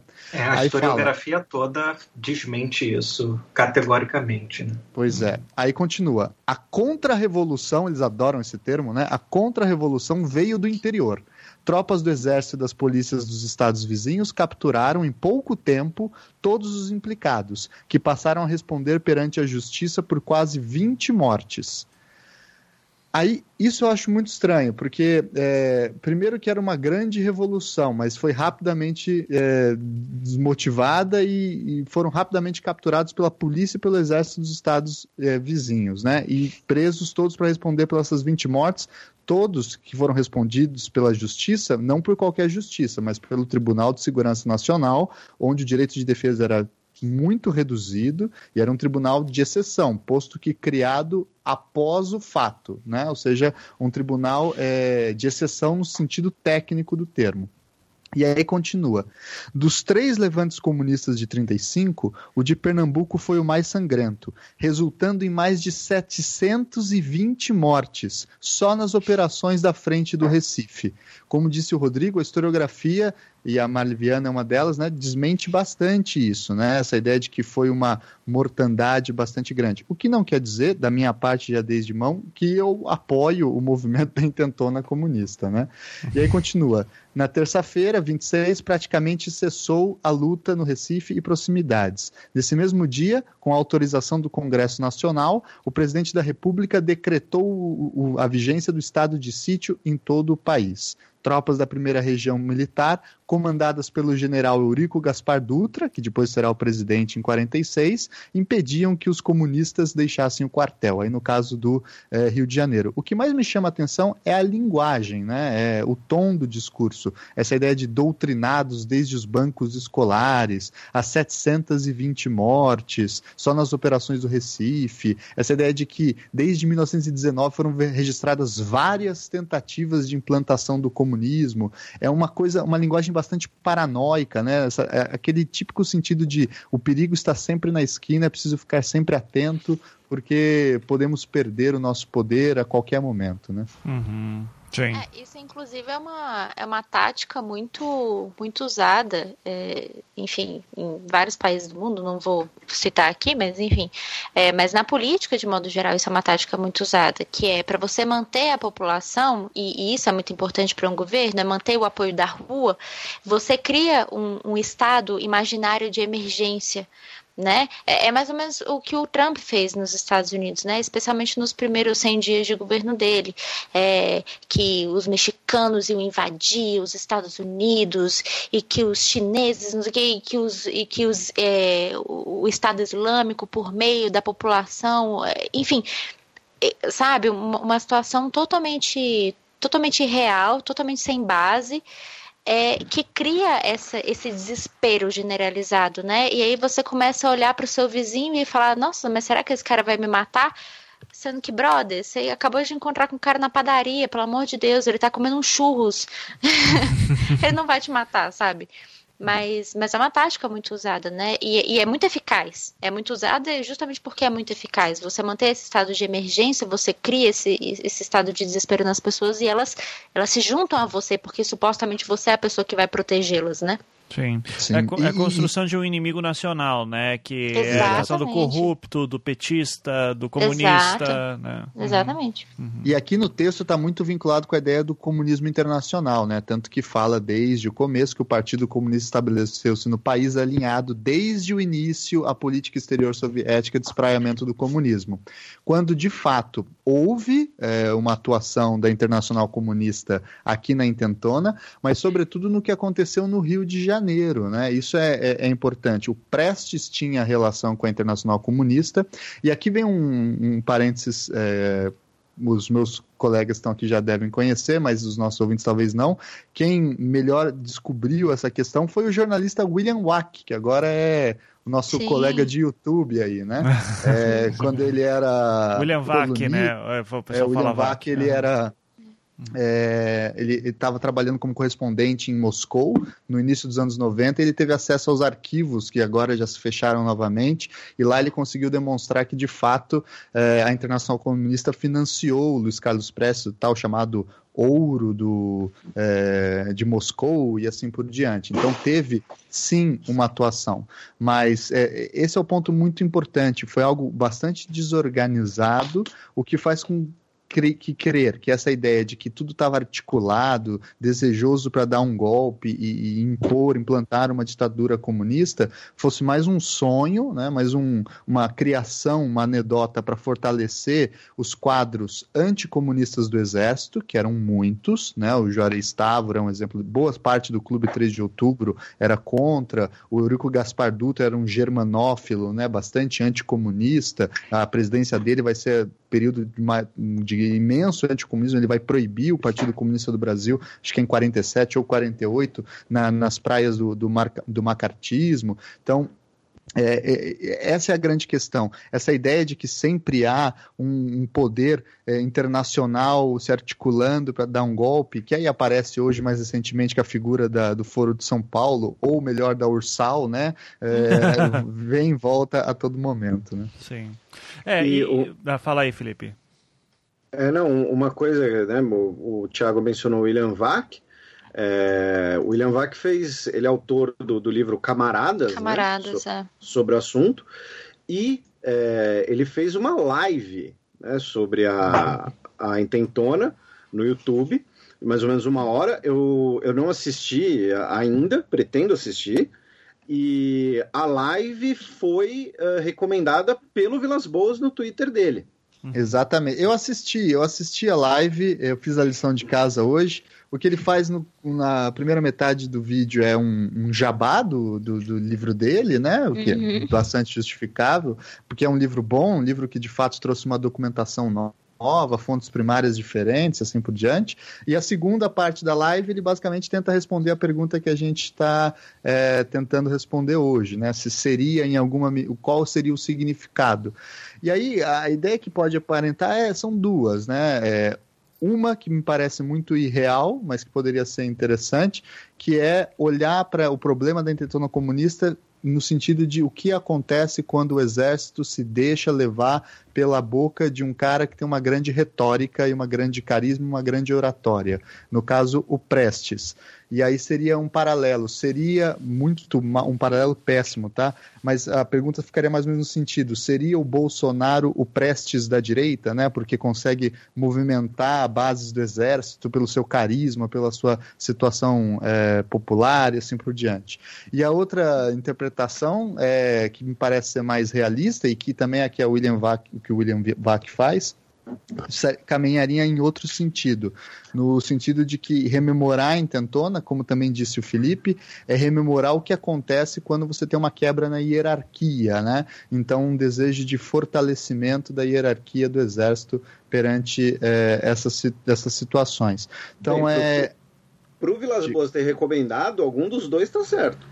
Exato, e eu acho que está certo aqui o William Vac fala, né, que é sobre a questão da hierarquia, tanto que o Vilas Boas é, comenta e fala que foi muito bem explicado, né, nesse sentido. E, e é curioso isso, porque o William Vac, ele tem um livro, né, que é o As Duas Faces da Glória, recentemente foi inclusive reeditado, é, que é um livro, digamos assim, pouco bem recebido né, dentro dos círculos militares, que é o livro que, digamos assim, que, que ajuda muito a espalhar a imagem de que a FEB, uh, a FEB foi chutar cachorro morto, de que a FEB era desorganizada, de que né, na FEB os caras eram tudo malandrão, que roubava as coisas dos soldados dos Estados Unidos, que eram tudo lerdo e tal.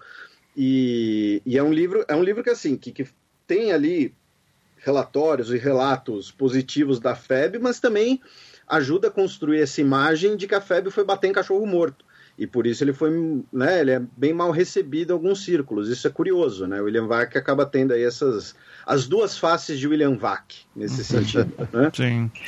É, e uma coisa que o William Vac descobre que é, eu acho que é interessante, que é essa questão da, da presença da Internacional Comunista na intentona, ele demonstra lá que dentro da internacional, quem acaba assumindo a responsabilidade pelo movimento é, no Brasil é um chinês.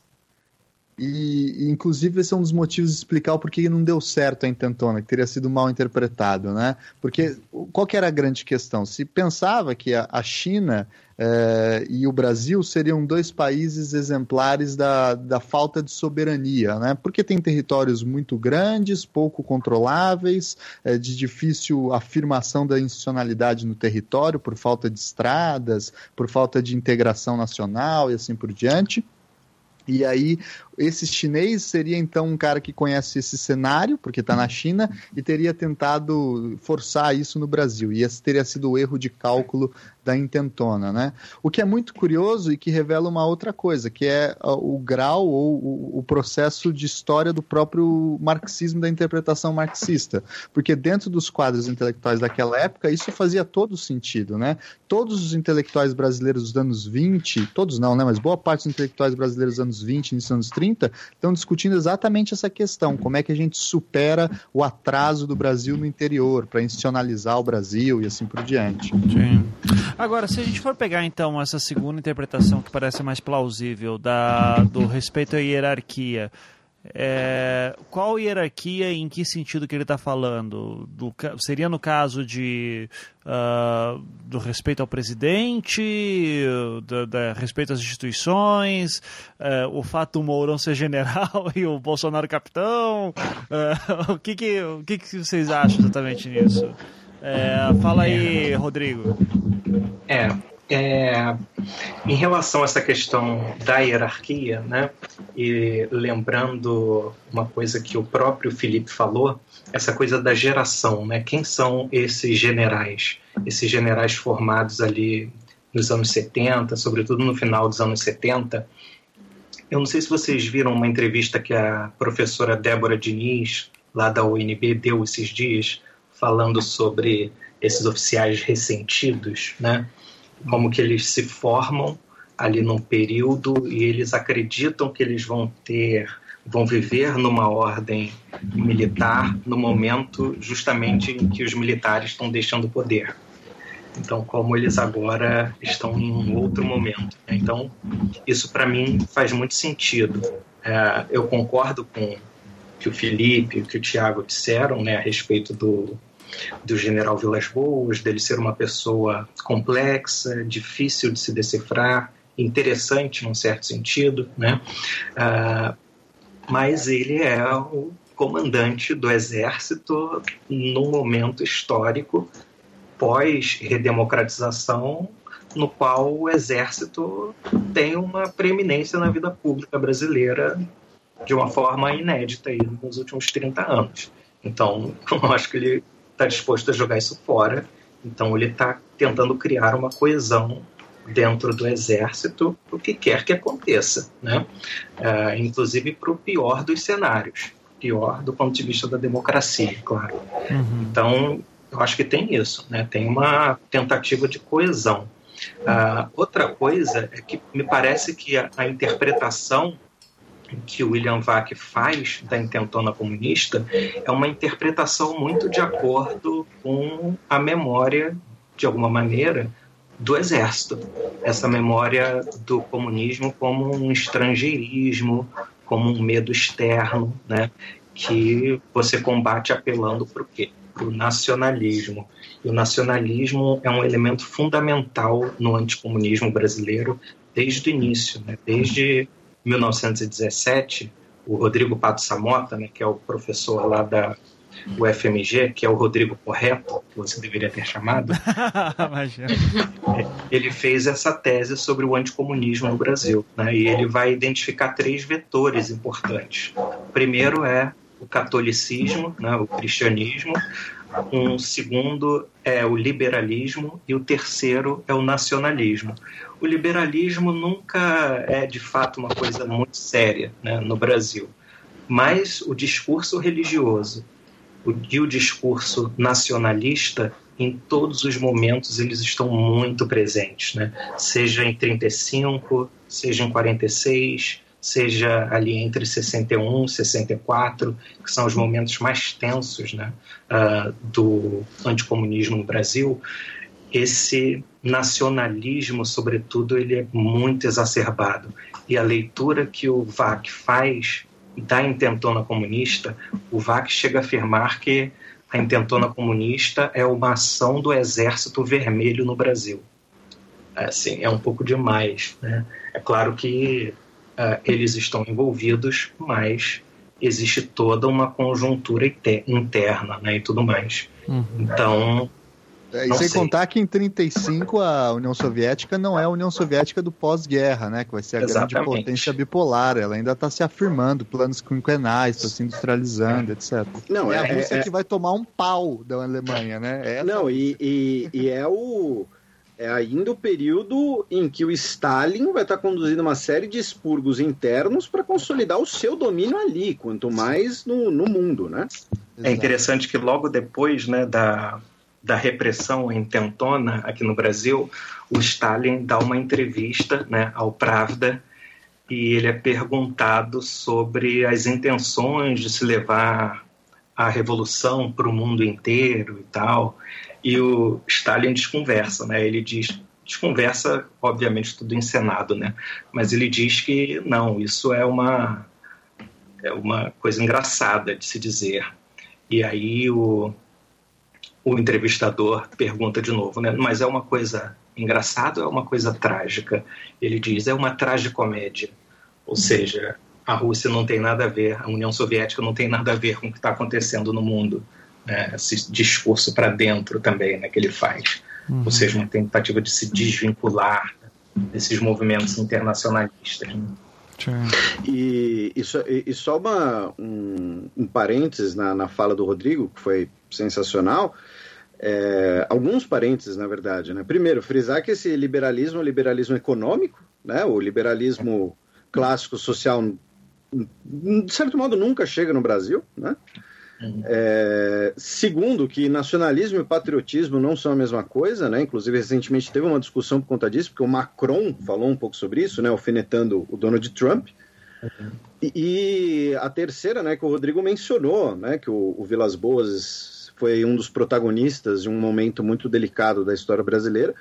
Uh, tem a, né, não sei, boato, não sei como era a palavra, né? De que uh, no auge ali das das, dos protestos, do impeachment tal, a Dilma teria cogitado estado de defesa e ele teria a demovido da ideia, né, porque, enfim, é, é, poderia exacerbar ainda mais os, os sentimentos tal. E, e, essa é uma coisa que acho que agora que ele vai passar para a reserva, acho que é algo que, que se, deveria ser, talvez, esclarecido, né? Poderia ser esclarecido. Inclusive, vou mandar esse, esse programa pro Twitter dele para falar que ele pode dar uma entrevista pra gente. A gente escreve um livro com os depoimentos dele e, e é isso aí. É que nem o Geisel fez com o Hélio Gaspari. Claro. Claro. A gente tá, é nós e o Hélio Gaspari. É exatamente a mesma coisa. Né? Então... Olha, o, o, o Thiago Rodrigo no futuro podem ser ainda maiores. Né? Eu não duvido. Não, certamente. Não duvido. Agora eu e você, Felipe, estamos fodidos. Assim, tá... A Beatriz eu não vou comentar porque eu não tenho intimidade. Sim. Então, assim, não, né, não, não, vou, não vou falar nada. Mas... A Beatriz está fazendo coisa melhor que, tu, que podcast. Assim, podcast coisa de desocupado. Não, você, Ivan, eu, eu já te falei isso, eu falei isso em off, a sério e com preocupação de amigo, e você me obriga a falar isso no ar. Você, infelizmente, daqui a pouco vai entrar naquelas listas de jornalistas da, da do, do, Observatório de Direitos Humanos, alguma coisa assim, jornalistas perseguidos. né? Você vai ser o primeiro perseguido para fazer um podcast aí desenterrando casos macabros do Paraná. Isso. É, então, você, você fica aí cutucando os bichos e é. depois é. reclama. E olha que eu nem falei ainda do Stroessner, né? Que quando entrar Stroessner na história, daí vai, vai longe. Olha o spoiler, olha o spoiler. Olha o spoiler, né? Tá. Eu, eu já sei de tudo do projeto. Vim aqui para isso. é o mínimo, vai, né? Vai ter até ditador paraguaio no... no... que, que... Meu Deus. Exato. Tá. É... Ok, então, gente, eu, eu, assim, eu me dou por satisfeito com esse assunto, mas acho que seria legal então uma rodada final perguntando o que o Vilas Boas quis dizer e daí cada um dá a sua opinião. É, expandindo o que já foi dito ou só dizendo assino com o relator, você que sabe. Então, vamos lá. É, Felipe, começa você. O que, que o Vilas Boas quis dizer com o seu tweet? Olha, é difícil precisar, né, por toda essa discussão que a gente teve. É uma simbologia que esteve presente na formação dele como militar. É uma simbologia que é cara a alguns setores militares. E essa é outra coisa importante que a gente precisa parar de fazer. E quando eu digo a gente, eu digo, na verdade, vocês aí, uh, uh, da imprensa e essas coisas, né, que é tratar os militares como se fosse uma coisa homogênea né? Porque as instituições são, mas as pessoas não. Uhum. Então você sempre vai ter alas ali mais. Uh, uh, né, o, o que na, na época ali do, do, golpe de 64, né, o pessoal da Sorbonne versus ali o pessoal, né, os tarimbeiros, né, o pessoal ali do, do da, uh, mais da prática e tudo mais. Então, assim, ele talvez tenha tentado ali fazer algum gesto, algum sinal de agrado a esses setores, ao mesmo tempo que, como o Tiago comentou via William Vac, né, lembrando de questões de, de hierarquia e de coesão dentro das Forças Armadas, né, já que, como eu mencionei, um dos fatores muito importantes do, uh, da intentona né, e da, da, questão da, da Praia Vermelha tal, ter se tornado tão importante era a questão da traição. Né? Então, talvez tenha sido um lembrete nesse sentido, porém, eu não cravo absolutamente nada disso. Tá? É, tudo isso é apenas ali uma, uma pseudo-análise e novamente recomendo uh, ah, para compreender muito desse assunto o Celso Castro, uh, num segundo plano o José Murilo de Carvalho também, inclusive o Celso Castro e também o professor Francisco Doratioto da UNB, que tem uma biografia do Osório muito boa, chamada Osório, a Espada Liberal do Império, que uh, durante um tempo a discussão de quem seria o patrono do exército era justamente entre o Caxias e o Osório. Né? O Osório, o soldado, soldado, né? o cara que vem de baixo, o cara que ali não, né? não, não quis relação com a política, o cara né? ali é, é, é, castrense, digamos assim, e o Caxias, né, que teve ligação com o poder, teve uma atuação política muito grande, uma figura muito mais institucionalizada, uma figura ligada, né, a gente conhece ele como Duque de Caxias e não pelo seu nome, ao contrário do Osório, que também tinha título de nobiliarquia. Então é um paralelo muito interessante porque foi ao escolher o Caxias como seu patrono, e é uma memória sempre lembrada pelos militares, né, o exército de Caxias, né, a ideia do pacificador, o Exército como um garantidor da, integri da integridade, da coesão nacional, ali foi traçado o caminho que resultou hoje. Então é importante entender mesmo essas escolhas. E já falei demais, novamente agradeço todo mundo, menos o Ivan. Uh, obrigado, Beatriz, obrigado, Rodrigo, e um, um beijo no lóbulo esquerdo do Tiago. Muito obrigado. Maravilha.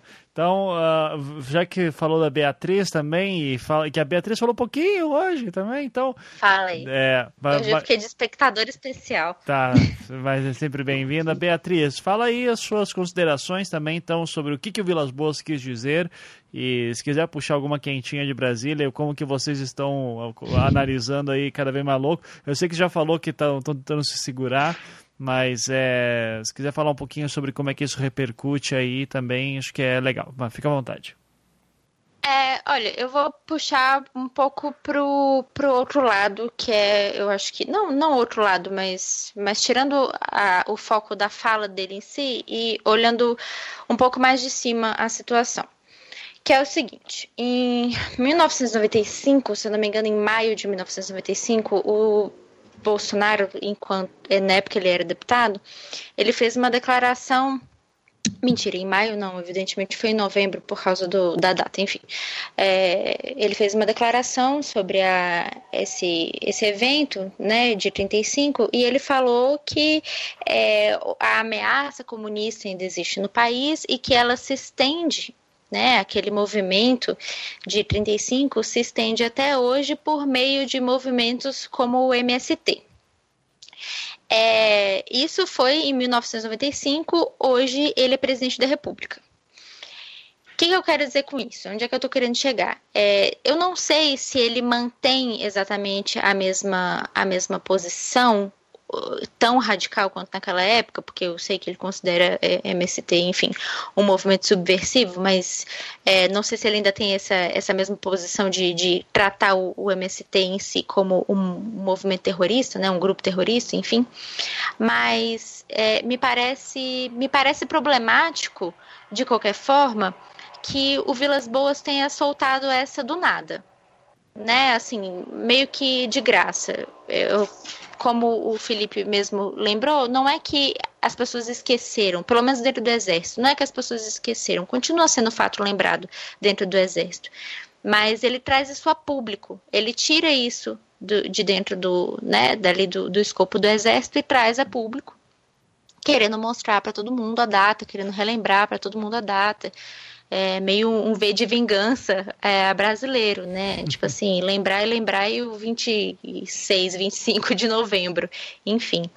É, então, me parece meio, meio suspeito. Eu não vejo eu, eu, tento não dar, eu, eu, quero não dar muita importância para esse tipo de, de, declaração, porque no final das contas eu acho que, assim como o atentado terrorista da Al-Qaeda que pretendia matar o Bolsonaro depois do segundo turno, pode ser que seja nada entendeu? Pode ser que seja só o burburinho, só uma fala de, de um senhor já é de, de muitos anos de exército querendo trazer de volta essa questão da hierarquia e tudo mais ou querendo trazer de volta a questão da, da traição dentro, dos próprios, dentro do próprio exército, ou pode ser absolutamente nada. Ele pode ter falado água, né? Uhum. Mas de qualquer forma, é outra outra parte o meu outro lado eh, tende a, a, levantar as orelhas, porque é, eu já negligenciei também muitas falas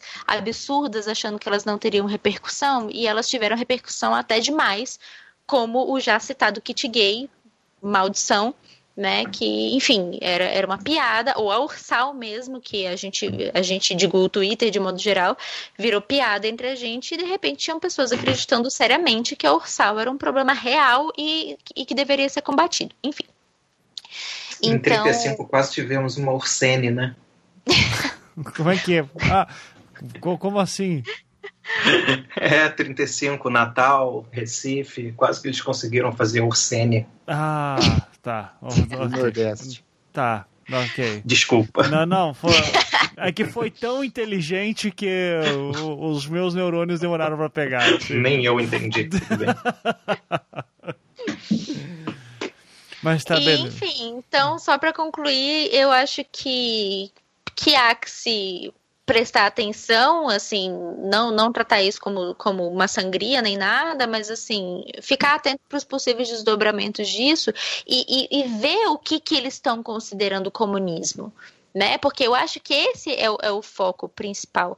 Porque o camarada, né, aluno ali de, de, de filosofia do sexto semestre, que por acaso tenha dentro da sua bolsa o Manifesto Comunista, é isso que ele considera ameaça comunista ou é um movimento social? O que, que é a ameaça comunista? Eu acho que é aí que é o, é o cerne do, do problema. Porque se vai continuar criando essa figura do, do inimigo da nação e tudo mais, há que se entender o que, que é o inimigo da nação. É o estudante da universidade pública que está sendo supostamente doutrinado ou é um movimento social de massa? né? Uhum. Porque isso para virar um discurso para você criminalizar movimentos sociais é daqui para ali. Né? Uhum. Inclusive, tem alguns projetos de lei tramitando dentro do, do Congresso Nacional que falam exatamente sobre isso, sobre criminalização, de maneira bem sutil, é claro, mas que ao fim e ao cabo eles querem criminalizar movimentos sociais. Então, enfim, eu acho que, que cabe atenção ao que, que eles consideram essa, essa tal ameaça comunista e, e enfim. E, e, ver onde que isso vai dar no final das contas, né? É, que quando eu estava falando antes dessas categorias, que eu falando do corrupto, do, pet, do petralha, do, do, comunista, o problema é que são as categorias é, abstratas, que quem define o que é é, qualquer pessoa pode encaixar dependendo do, do, do que está sendo discutido, né? É, é, muito estranho quando você está falando, sei lá, alguma coisa do tipo, pô, eu sou a favor de... Eu, eu acho que é complicado acabar com a colaboração dos médicos cubanos. Daí você vira comunista, né? Exato. Então, então, se estamos chegando nesse ponto, realmente é para ficar atento. Legal, é. então. Muito obrigado, Beatriz. Vamos lá, então. Obrigada a vocês, grande prazer, chamem sempre. Sempre, sempre. Uh, Tiagão, manda aí, que daí eu faço, faço nosso convidado aí, Rodrigo, seu último, para fechar com chave de ouro. Muito bem, cara. É uma pergunta difícil, na verdade. É uma pergunta que a gente não tem elementos suficientes para dar uma resposta. Esse é o grande problema, né? Então, para essas perguntas que têm mais indícios e vontades do que evidências sérias, a gente tem que pode recorrer para o passado para ver mais ou menos como se comportou em momentos mais ou menos semelhantes o exército brasileiro e tomar ali como um possível laboratório para a gente ter ideia do que pode vir, né? Sempre sabendo que repetições nunca acontecem integralmente, né? Então isso serve primeiro, eu acho, para lembrar um fato que a nossa geração esqueceu a nossa geração, digo aqueles que nasceram ou um pouco antes ou durante ou um pouco depois a criação e depois a promulgação da Constituição de 88 e o regime democrático, que é o fato de que os militares sempre estiveram na política brasileira, pelo menos desde que o exército foi formado, organizado de forma é, bastante estável e especialmente na República Brasileira, né? A República é um ato militar, né, a proclamação da República. É, e a gente vai ter uma, um monte de presidentes militares no Brasil, são vários, né? A gente tem sempre os da ditadura mais presentes, por ser mais próximo, mas tem que se lembrar que o Deodoro que proclamou era militar, o Floriano era militar, é, o Hermes da Fonseca militar, o Dutra militar, e o Bolsonaro agora volta com essa, é, não sei se é possível falar tradição, porque talvez tenham mais rupturas do que continuidades, mas pelo menos na questão profissional a continuidade é bem evidente. E fora esses nomes, a gente sempre teve candidatos fortes é, militares, né? O Eduardo Gomes, brigadeiro, era militar, o Henrique Lotti foi candidato à presidência militar, o Juarez Távora também, candidato na eleição de 50, militar. Então, o, e assim, candidatos com chances reais, não candidatos distantes ou com os, eram, foram os segundos colocados, né? Então, o exército sempre ou esteve na dianteira ou ali na, na retranca na, na, na política brasileira. Então, a gente tem que sempre ter isso na cabeça. É, pegar, por exemplo, uma outra figura do nosso próprio direito, que é algo que me sempre me toca e me serve como guia, que é a, a, nossa Constituição de 34, que é a primeira Constituição social do Brasil, que a, prevê aí um, pelo menos uma mudança com relação ao, ao liberalismo mais é, clássico e espiritualista, como se dizia que havia na Constituição de 1891, essa Constituição foi é, escrita no seu anteprojeto também por militares. Né? O Góes Monteiro, que foi é, ministro da Guerra do, do Getúlio Vargas e que criou ali a famosa doutrina Góes, enfim, que é, foi uma política de segurança nacional muito importante para a época, que serviu de baliza para depois as, as outras políticas, ele estava dentro dessa comissão. Então, exército está dentro da política. E de que maneira que eles estão dentro da política, né? É, veja, o exército ele assume em alguma medida de, depois da república o papel que Dom Pedro II teve durante o império, né? Ele ocupa o papel de poder moderador, ou seja, ele é aquele que impede numa certo ponto de vista até paternalista, ele tutela a sua população para que ela não haja contra os próprios interesses dela mesma que ela não está sabendo lidar. Né? Então, esse papel de impedir com que a, a coisa descambe, seja por revoltas sociais, seja por incapacidade institucional de dar solução aos problemas, que aparece constantemente nos últimos anos pela ideia da intervenção militar constitucional, por causa do artigo 142 da Constituição, que rememora esse papel é, histórico do Exército, é, isso está muito forte, essa figura do, do, Exército como poder moderador na nossa história. O que acontece é que nessa Constituição de 88, quem assumiu esse papel de poder moderador foi o Supremo Tribunal Federal. Uhum. E ele continua, pelo menos até o fim de 2018, com essa posição. Né? O STF tem um papel fundamental como guia de algumas decisões políticas no nosso país, pelo menos aí nos últimos 20, 15 anos. Seria isso indício de um possível embate no futuro? Porque são duas instituições lutando pelo mesmo espaço de representatividade, pelo mesmo papel simbólico, né? Não saberemos, né? É difícil dar uma resposta porque a gente só tem, como disse, indícios.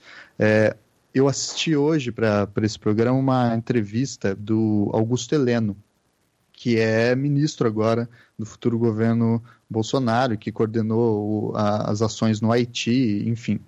É, o Augusto Heleno, ele aparentemente o que nos dá a entender é que ele está tentando reconstruir a imagem do exército é, para esse novo momento, né? Para esse novo momento republicano, porque ele deixa muito claro nessa entrevista que ele, os, o exército estaria vacinado contra todo tipo de autoritarismo e, e de ditadura, é, de que haveria, na verdade, um preconceito construído contra os militares, o que não sei, eu acho complicado falar em preconceito quando você tem os, a história do Brasil como Foi. conceito. É que eu estava né? pensando.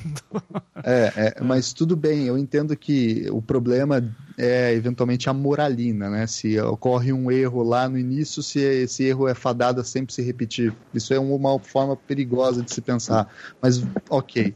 É, ele fala também que não passa na cabeça do exército brasileiro as ideias de prepotência e autoritarismo e imposição, é, que, e que algumas dessas qualidades, curioso ele fala essa palavra, que algumas dessas qualidades teriam sido atribuídas sem nenhum fundamento, né? E atribuídas, ou seja, construídas. Isso cria, de novo, um temperinho nessa ideia que eu falava um pouco antes, de que há um tom conspiracionista nesse momento dessas é, falas, né? Não digo que eles estão agindo para dar um golpe, mas re, recriar uma forma retórica de propaganda institucional que o Brasil conheceu muito, que é essa forma retórica do estamos aqui para defender contra males maiores, né?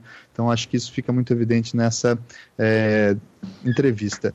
E somado ao fato de que esse governo que ainda vai assumir, ele já tem cinco ministros militares, né, o GSI, Gabinete de Segurança Nacional, Ministério da Defesa, de Ciência e Tecnologia, a Secretaria de Governo e a de Infraestrutura. Ou seja, é, a gente está falando de secretarias de articulação política, de controle do, do, orçamento do Exército, que é um dos maiores orçamentos do, do nosso país, é, do GSI, que controla a inteligência, e da infraestrutura, que controla o PAC e ciência e tecnologia que é estratégica, né?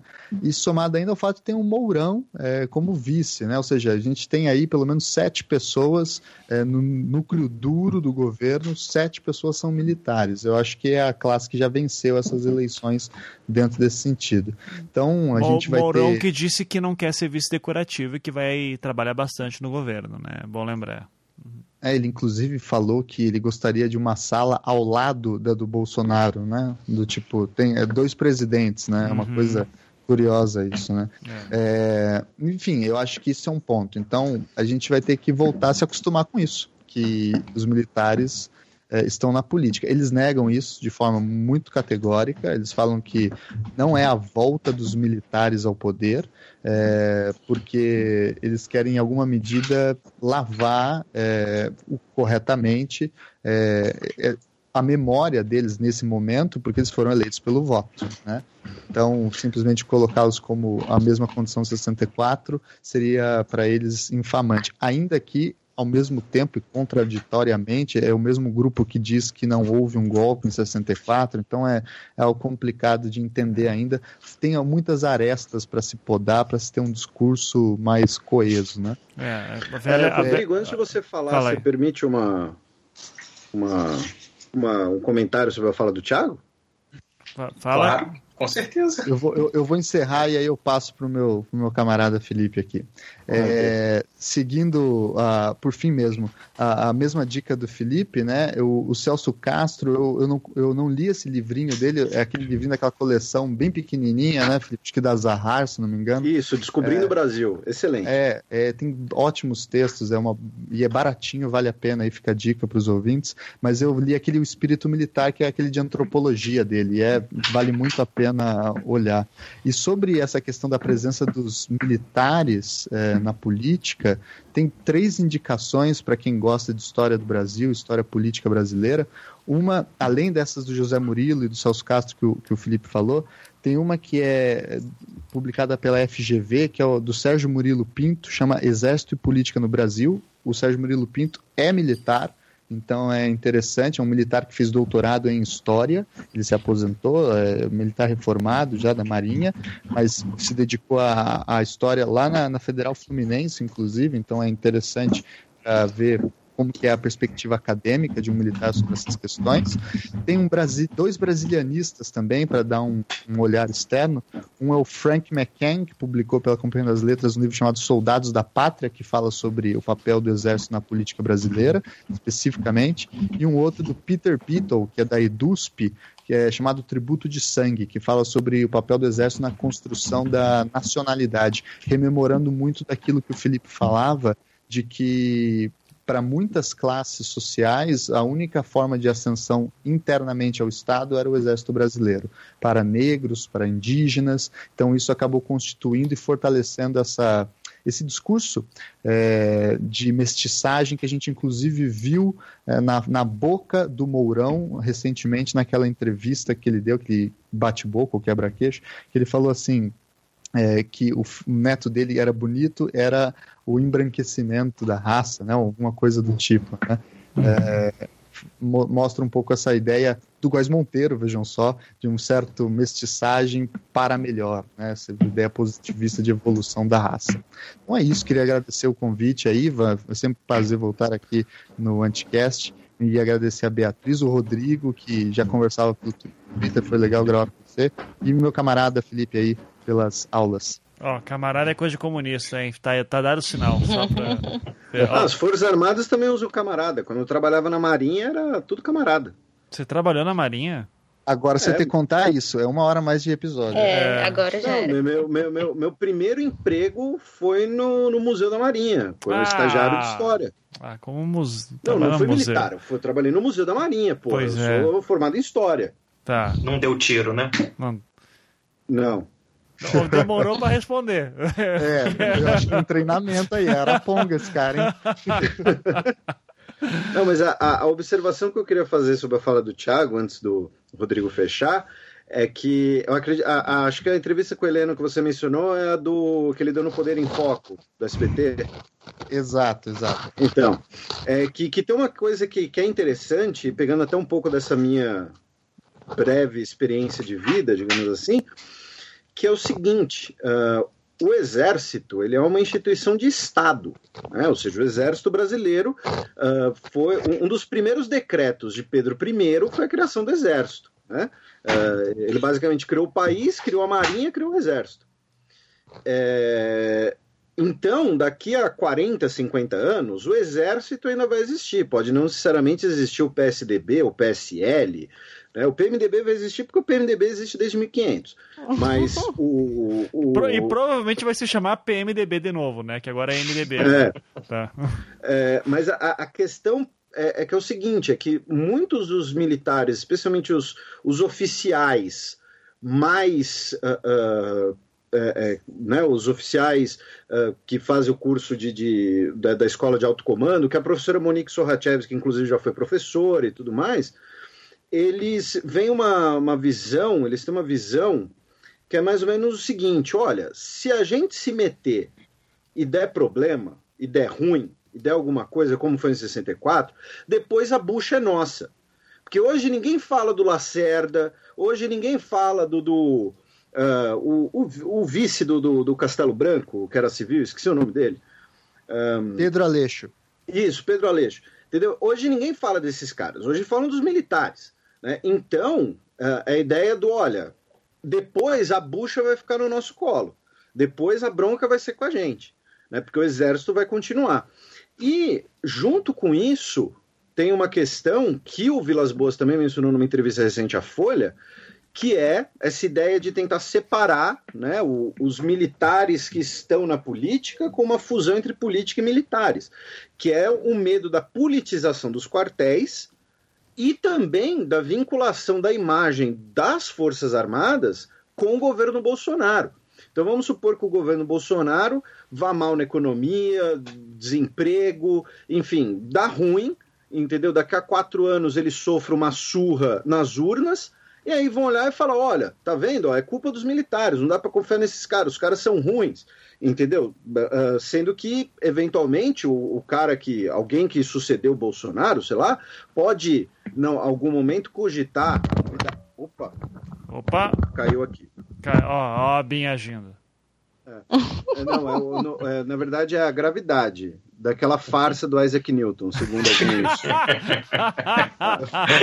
é, mas enfim, então a, a, é a ideia do vamos supor daqui a quatro anos você tem o presidente Thiago Hansen e o presidente Thiago Hansen quer nomear como ministro de infraestrutura novamente algum uh, uh, algum oficial do Exército, algum oficial da Marinha, algum engenheiro naval, por exemplo, formado ali no, no, no, Arsenal de Marinha do Rio de Janeiro, e todo mundo vai lá e fala, não, ó, deu errado lá com o Bolsonaro, esses caras aí não, não presta, tal.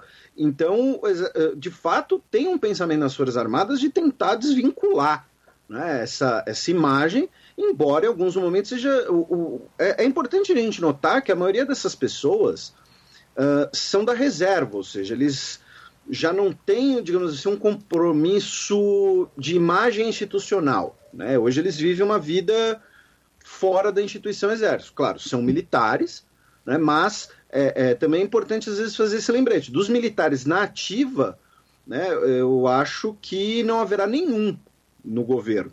Né? Ninguém, por exemplo, foi para a reserva para fazer parte do governo. O último aí para a reserva é o novo ministro da Defesa, o Azeredo, que era assistente do Toffoli no STF.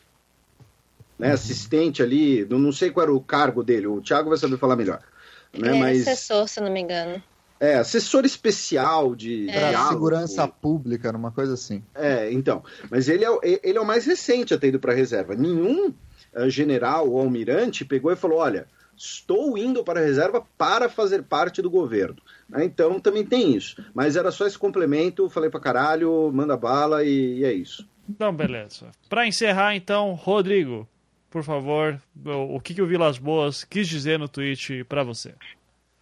Bem, é, primeiro é difícil falar, né, depois do Tiago, da Beatriz e do Felipe, mas vamos lá. É, eu concordo muito com o que a Beatriz falou. Né? Eu acho que pode não ser nada, mas pode ser uma coisa muito grave. Né? Eu tendo mais para o lado da gravidade. Né? Em que sentido?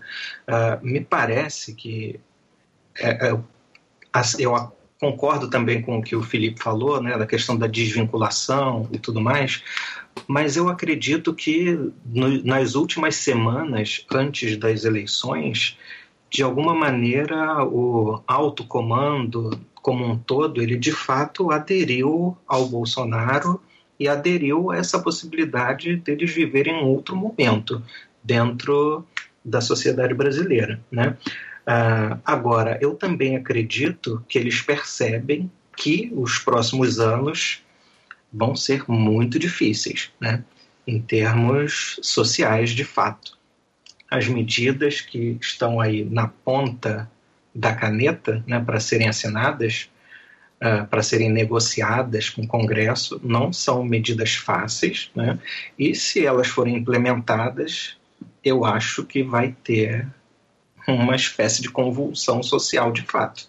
E me parece que eles, de alguma maneira, antevêm isso e estão criando, ou estão tentando criar, né, desde agora, um ambiente que favoreça uma estabilidade tutelada. Uh, qual vai ser o nível dessa tutela, eu não sei, né? mas esse clima geral de ame ou deixe, né? essa questão de uma de, da recuperação de mitos ligados a uma visão ultranacionalista. Uh, a gente sabe que o Eduardo Bolsonaro tem um projeto de lei para criminalizar o comunismo, né? quer dizer, algumas coisas que podem ser acessadas, uma mudança de fato na lei antiterrorismo. Então, eu acho que pode sim ser um cenário grave onde eles estão querendo criar um cenário de estabilidade também. Bem, eu acho que é isso, né? Uhum. E eu queria te agradecer, Ivan, agradecer Felipe, Beatriz, Tiago, e eu sou fã de vocês. Valeu. Que é isso, querido. Vai. Aproveita então e já faz um jabá aí pra gente, pra deixar um pouco menos desesperado depois dessa, dessa sua análise. Sim. ah, Lembrando que pode não ser nada. Né? Sim, sim, sim.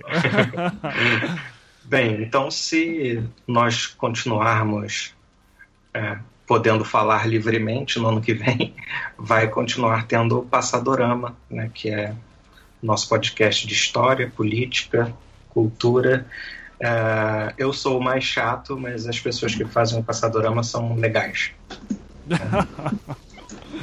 tá, ok. Uh, e algum programa que você recomenda o pessoal começar?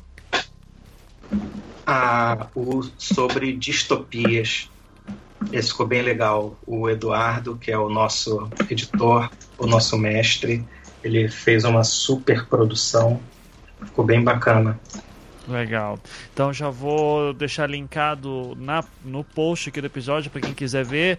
É, eu não vou falar pro Felipe e pro Thiago fazerem jabá, porque é demais. Já tá, já estão muito saidinhos aqui também. Especialmente o Felipe. Esse cara aí eu não vou. Xadrez muito... Verbal, melhor podcast de polícia internacional do mundo. Não, não, não. O melhor é o Petit Jornal. Tá? Larguem o xadrez verbal e vão ouvir o Petit Jornal apenas. Ó, tá? eu, eu, eu, não queria. Você me obriga a falar uma coisa aqui, que é o seguinte: hum. o Petit Jornal é feito por dois professores meus, tá? Uhum. Uh, Tengui Bagdadi e Daniel Souza, duas pessoas muito queridas, que eu convidei várias vezes pro xadrez herbal, e aí eles tiveram a ideia de fazer o Petit, né, no, no, no esquema deles e tudo mais. Então, assim, o Petit Jornal é um spin-off do xadrez herbal, tá? É um filhote da xadrez herbal holding. Se você então... foi aluno deles, você é spin-off deles, começa por aí.